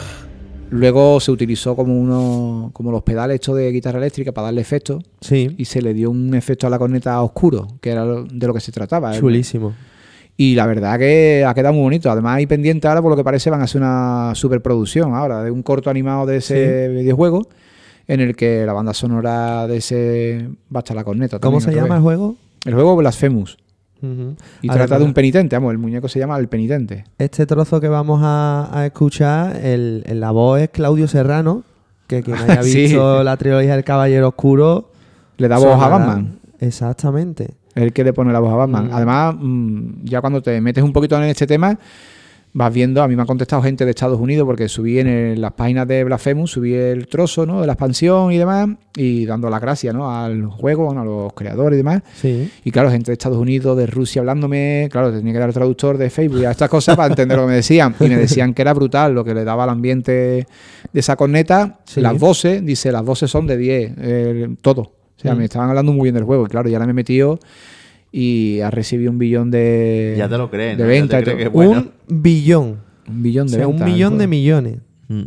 Dice que es impresionante. O sea, sobre todo fuera incluso hasta de España, que es donde Sí, más sí, sí. Se consume. se está consumiendo. Y ahí está la corneta. Y, está en la Play, está en la Xbox, Y en la otra- Nintendo. Tocando otro palo, otra, otra colaboración tuya muy importante ha sido con el pájaro. Con Pájaro, la verdad que sí. Con el Pájaro he tocado en infinidad de sitios, de festivales de blues, de jazz y demás. ¿Quién es Pájaro? Pájaro es Andrés Herrera, un guitarrista que estuvo, bueno, un guitarrista de mucha gente. Estuvo con Sí. Pata Negra, con Silvio, Ujú. ha estado con muchos artistas. Ha sido un guitarrista que acompaña a muchísimos artistas, pero luego sacó su disco propio Sí. y resulta que ese tema que yo toqué con él, que es Palo Santo, que toca Raimundo Amador, tengo la suerte de tocar con Raimundo Amador en el tema de Palo Santo, Sí. y Santa Leone con Pájaro. Y esos dos temas los cogen para películas de como Carmina y Amén. Sí. La segunda parte de Carmina y Amén, el trozo de la corneta que suena es el trozo del tema que toco yo con Raimundo Amador.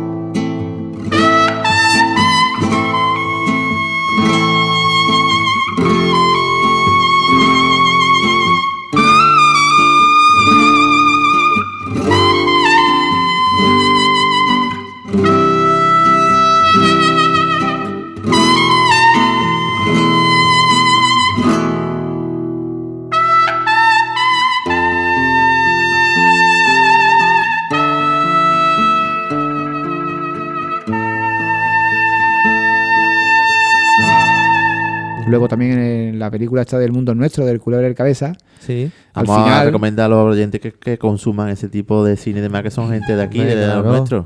Y pues el mundo Kini. nuestro suena la. Aparte sale cigarrera también. Sí, sale sí, como sí. desfilando tal. sí. Pues cuando ya pasa cigarrera, pasa la cruz, salen todos de, de ahí. El tema que suena principal es Santa Leone, que toca con pájaro.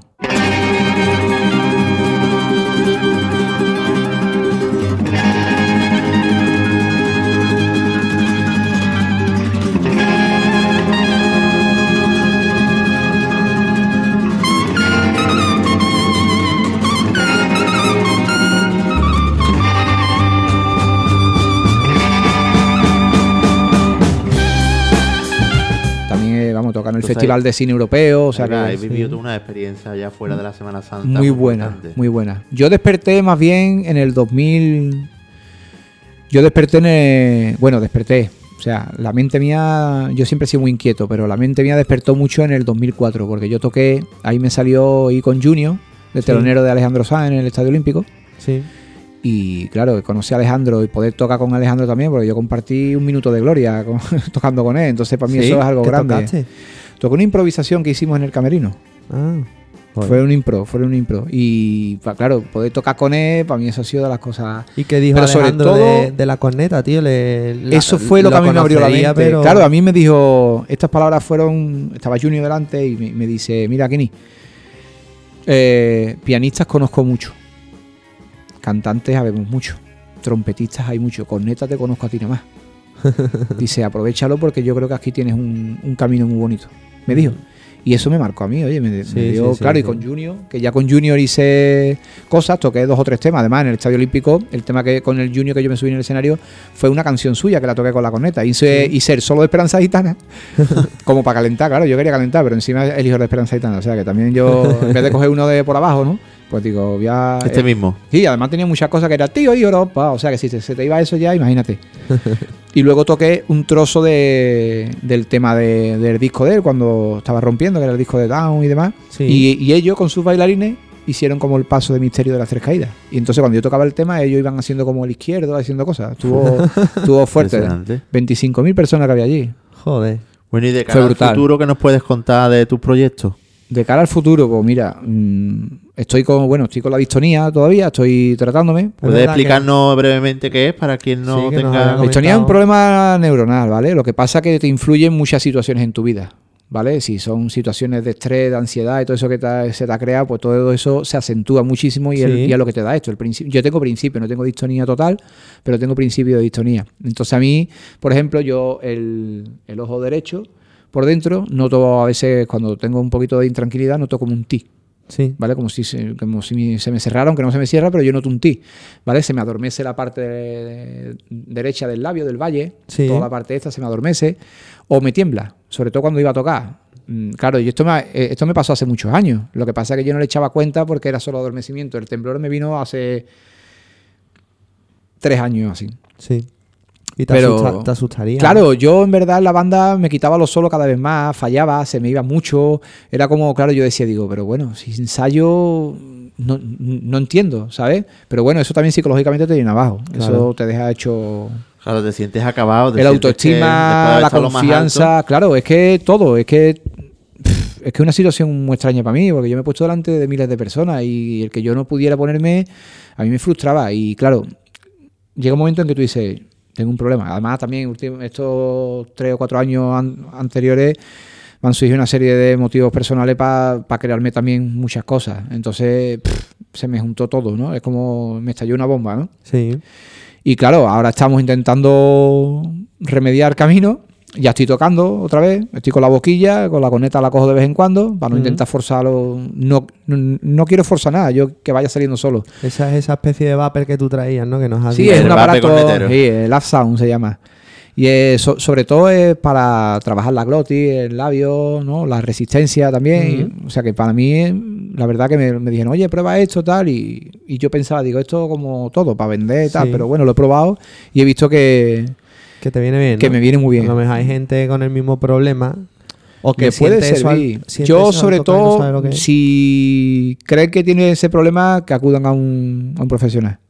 Yo estoy yendo a una clínica también, que está tratándome eso, una fisioterapia. Hemos visto fotos en tus redes. Sí, sí, sí. Me escribieron, oye, hemos visto tu problema y queremos ayudarte, me dijeron. Y Sí. para mí ha sido, la verdad, que una pasada.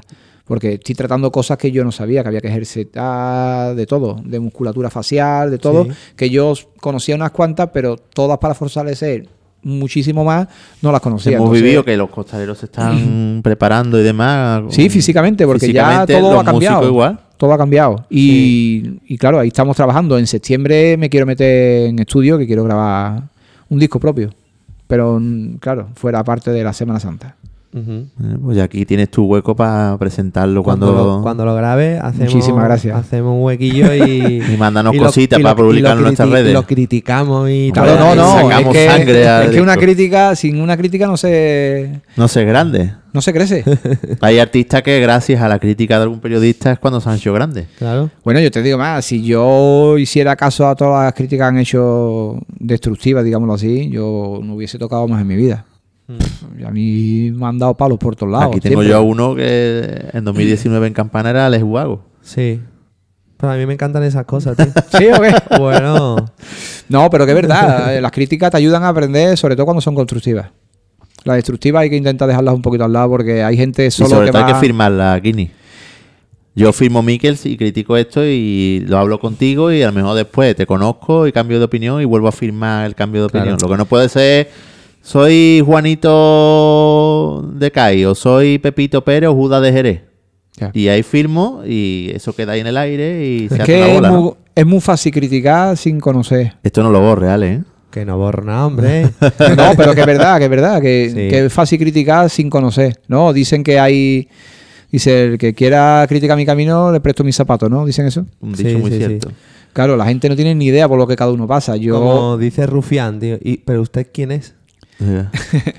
yo he ido a conciertos que, que en vez de la gente ir a disfrutar, ha ido a esperar a que fallemos, por Sí. ejemplo. Bueno, eso, es una pena, eso, es una pena. trate. Es una Esa- pena porque no sí. disfrutan ellos. Pero bueno, también me alimenta un poco. Porque yo lo paso fatal cuando una banda la liga, ¿eh? Mm, Sí. Porque yo sé lo que es eso. Es muy malo. Y, en primera persona se Incluso vive- los solistas, o sea, yo he visto, yo he estado en conciertos de bandas que están empezando, por decirlo así, ¿no? Bandas que llevan un poquito tiempo, ¿no? O solistas que llevan un poquito tiempo y a lo mejor falla el chiquillo o el chaval, tío, y ya hay gente riéndose o tal, y a mí eso me quema por dentro, me mata, nada, porque, nada. porque ya no es el simple hecho de, de tener de tener eso lo que hay que tener, de ponerte delante de la gente para tocarlo, ya tiene todo mi Y respeto. también está el otro caso que es en el que dice tú, bueno, pero ¿cómo se os ocurre salir a la calle a tocar así? Hay bandas que no están Eso, preparadas. y- exacto. Eso, pero eso ya forma Eso parte ya de la otra- dirección Claro. o del De que la está vivencia encargado de de, cada decir, uno. Ahí claro, ya no puede uno evitar decir yo, churra, ¿qué hacéis? No, Pero tío, cuando- No, tío, no. Pero cuando hay. Es una coña nuestra aquí, ni que No, no, está- me he dado cuenta, me he dado cuenta. Sí, no, tío. es que- Cuando hay algo. No, así, tío, no. Cuando no le mandamos algo.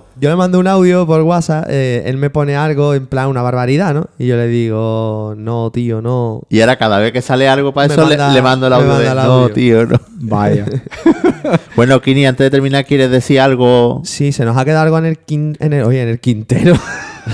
Te estás sintiendo ya Jesús, ¿eh? Entero, Es- entero. necesito el salmorejo de la madre del kilo. La verdad que estamos a gusto. Estamos a gusto, tío, porque cuando se hacen las cosas con naturalidad así está... Pero que no hemos acabado todavía, que queda una cosilla solo. Pero Sí. ¿se ha quedado algo de tu currículum en el tintero que quieras Es que he hecho muchas cosas. y Como que, venga. Yo qué sé, la Bienal de Flamenco he ido como artista, como cantador, con la corneta. He tocado una seguirilla, he tocado una soleá, un trozo, he tocado una zambra. Pff, Es que he hecho muchas cosas. No sé, sabría decir ahora mismo. He estado con muchos artistas. Bueno, invitamos a todo el mundo que siga sus redes sociales y conozca un poquito Sí. más He tocado Venga, todas las Kini, cositas. un poco de spam. Eh, tus redes sociales, ¿cuáles son? Pues en Instagram, eh, Kini Triana no tiene pérdida. No me pidas a mí que te lo diga yo cuáles son tus redes porque no, me sé ni las mías. No, en Twitter igual, Kini Triana. Y, y en Facebook lo que pasa es que yo me hice un Facebook pensando en que eso era algo y resulta que tengo el tope límite de amigos ese y me hice una página por lo mismo, digo, para Sí. que no pueda por lo menos me hago la página que es Kini Triana también oficial o algo así creo que era Claro, y sí. más que nada para que pudieran la gente seguir las cosas. Yo Acceder tengo, cosas. tengo creo que son mil peticiones de amistad pendientes pero, pero es que no las puedo aceptar. Claro. Claro. Y es una pena, por eso hice la página porque digo, coño, alguien que quiere estar en contacto conmigo Publica de vez en cuando que, que te puedan seguir en tu página y lo ven y, y ya está, ¿no? Sí, vamos, suelo publicar las dos, además como tengo público todo, o sea que, Claro. que no tengo Bueno, problema. pues Isabel Gemio va a aparecer en ¿Tú esta veías sala. sorpresa, sorpresa? Sí, claro. ¿Sí? Eh, pues, De chico. Pues, pues toma. Ponte los dorayaki. cascos. ¿Esto qué es, tío? son dos Eh, dorayaki. Esos son unos auriculares. No, si digo esto que es sorpresa, sorpresa.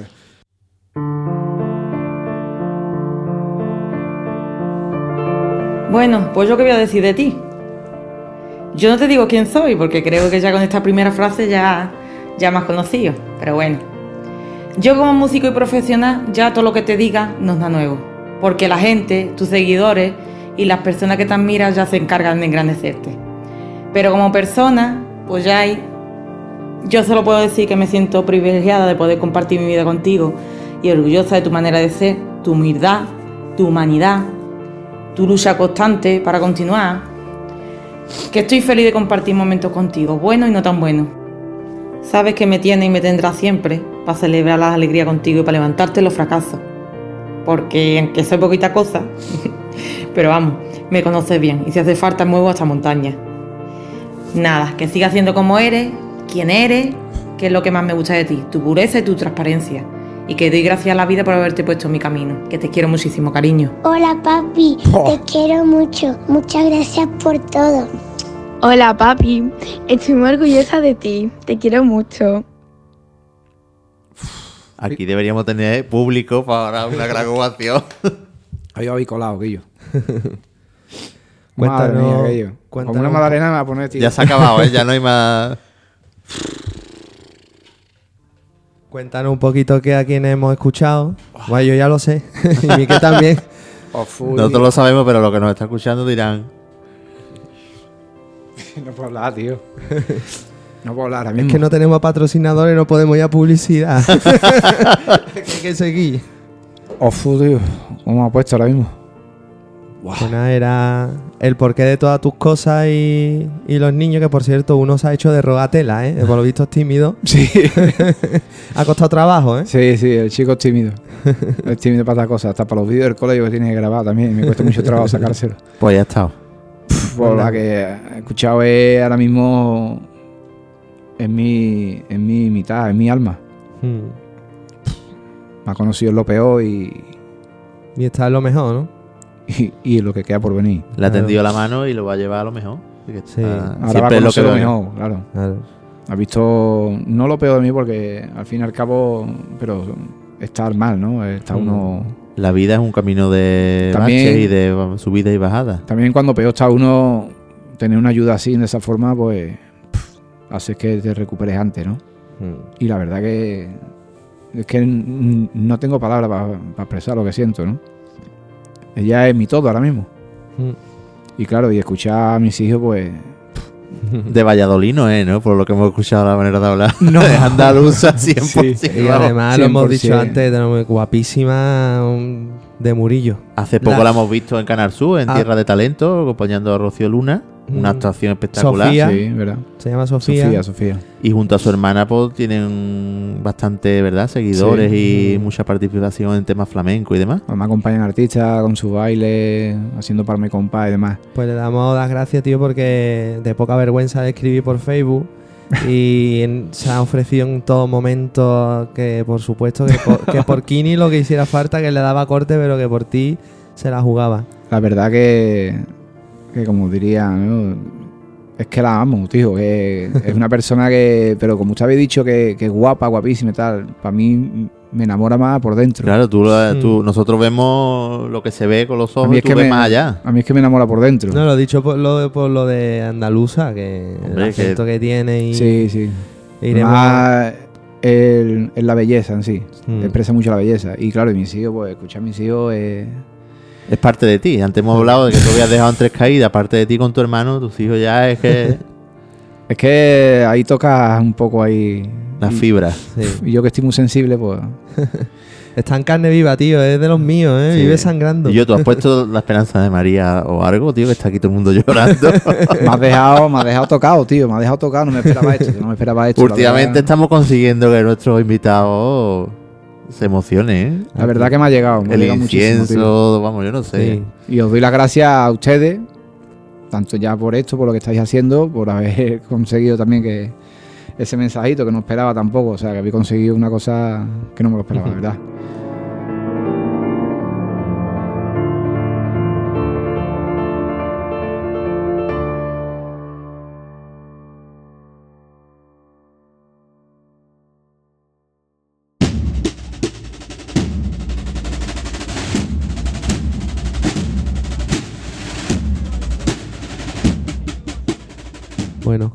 Estamos a puntito de terminar, eh, pero como siempre nos cogió el toro al final con la hora y las preguntas que quedaban por hacerle de las que le habéis hecho vosotros, se las hemos hecho por WhatsApp como hicimos con Emilio y se las vamos a hacer ahora antes de, de acabar el episodio.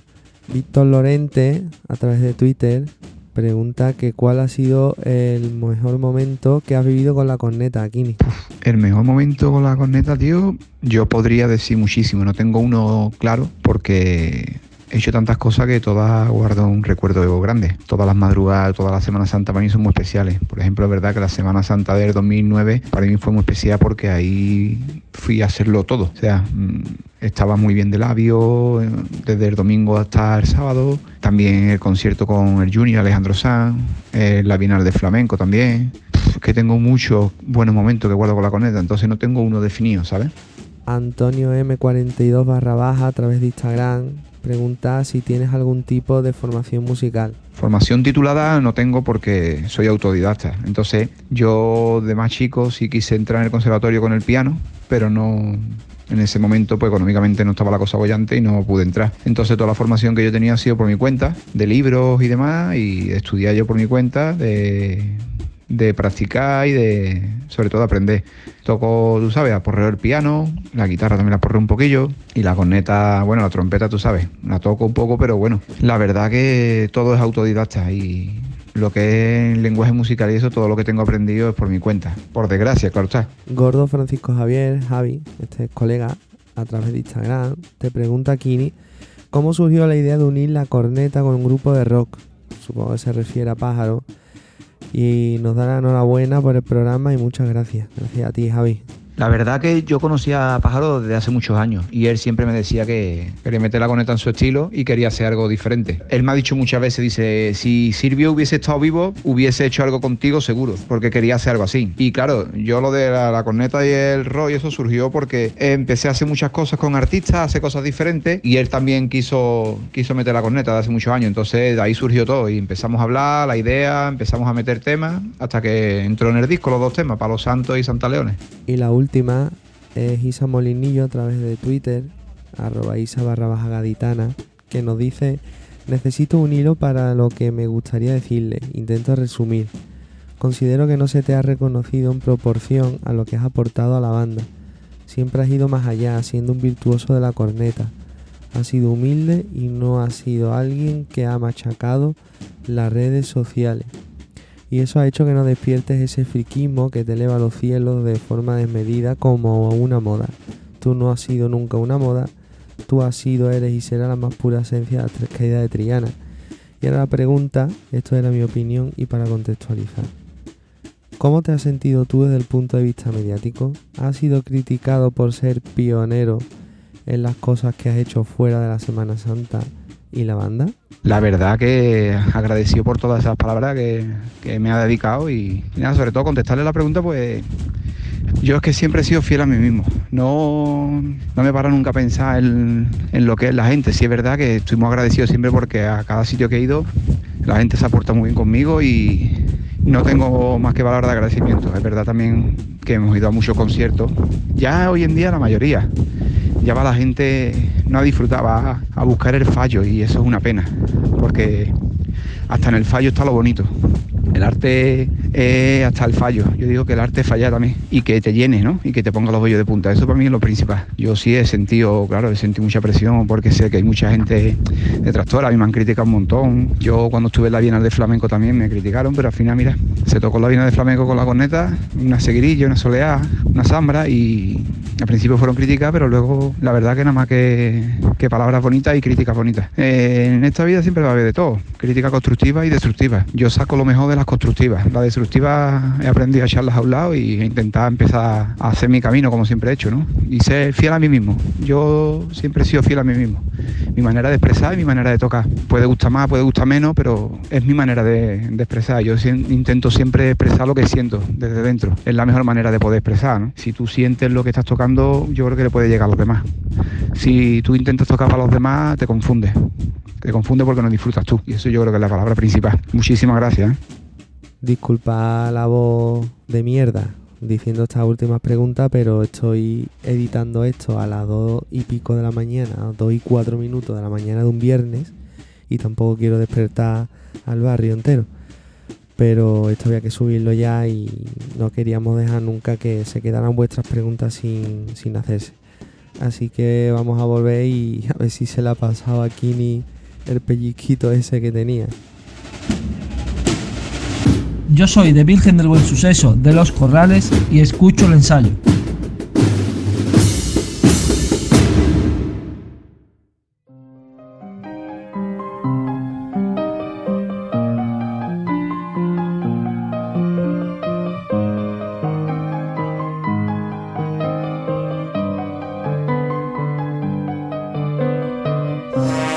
Que habéis puesto esto me habéis dejado sin palabras.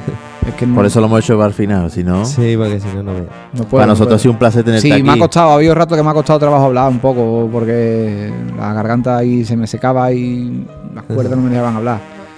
Pero bueno, has estado. he estado muy a gusto. Has estado a gusto. He estado muy a gusto. ¿Has disfrutado? Muy a gusto, he disfrutado muchísimo. ¿Qué Me había hecho llorar, que eso no me lo esperaba. Prometemos, prometemos que vamos a volver a, a hablar de ti con tus novedades en septiembre y prométenos tú que la madrugada próxima te veremos Yo, tú sabes de lo que caídas. tela de guapo, ¿sí, Miguel? No sé si a quién le gustaría. Que todos los años, al acabar, por ejemplo, la temporada, quedáramos un día con todos los invitados que hemos tenido Hombre, me encanta. y nos, co- nos compramos guay. un botellín en, en San Juan de la Palma. y tres cartuchos sitio, de pescado frito. Magnífico. Y echamos un ratillo, tío. A mí me encantaría. ¿eh? Me encantaría. Te veremos entonces la próxima madrugada, si Dios quiere. Esta pro- es que no sé cuándo va a ser Bueno. la próxima. La próxima que haya. La próxima ahora que mismo, ahora mismo me quiero centrar en lo que quiero hacer. El proyecto este que tengo mucha ilusión puesta. Además, Manuel Alejandro, que es el que me va a producir, está, va a componer conmigo y demás. Y vamos Kini, a llevar. Sí. ¿Y Kini, ¿Cuántos Kini hay en Triana? Es que en verdad Kini soy yo. Pues yo soy Joaquín, de Joaquín es Kini. Es lo que pasa que Manuel Alejandro, para que le decían chiquinino, y lo de chiquinino pues se le quedó lo de. Tú eres skinny con K y él es skinny con Q. Claro, por eso nosotros cuando nos hablamos le decimos Q, ¿qué hace K? Ah. Vamos, que nos hablamos así.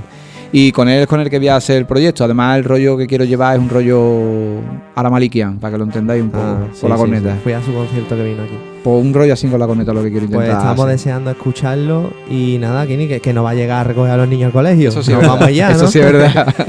Pues muchísimas gracias, Gracias a a, todos los que han hecho posible esto, a la Hermandad de la Amargura de Dos Hermanas, a Marale que nos ha abierto. Y ahora nos va a y, cerrar. por supuesto, Y a lo ti principal. Y a Sofía. Y a lo principal, a los oyentes. Pues sí, Sí, pues sí, porque, son sí. más de los que nos creemos. Sin Son los que no- hacen esto. No tenía sentido. Al final. Pues yo soy Alejandro Blanco Yo, Miguel García. Y yo, Triana. y esto ha sido... El ensayo.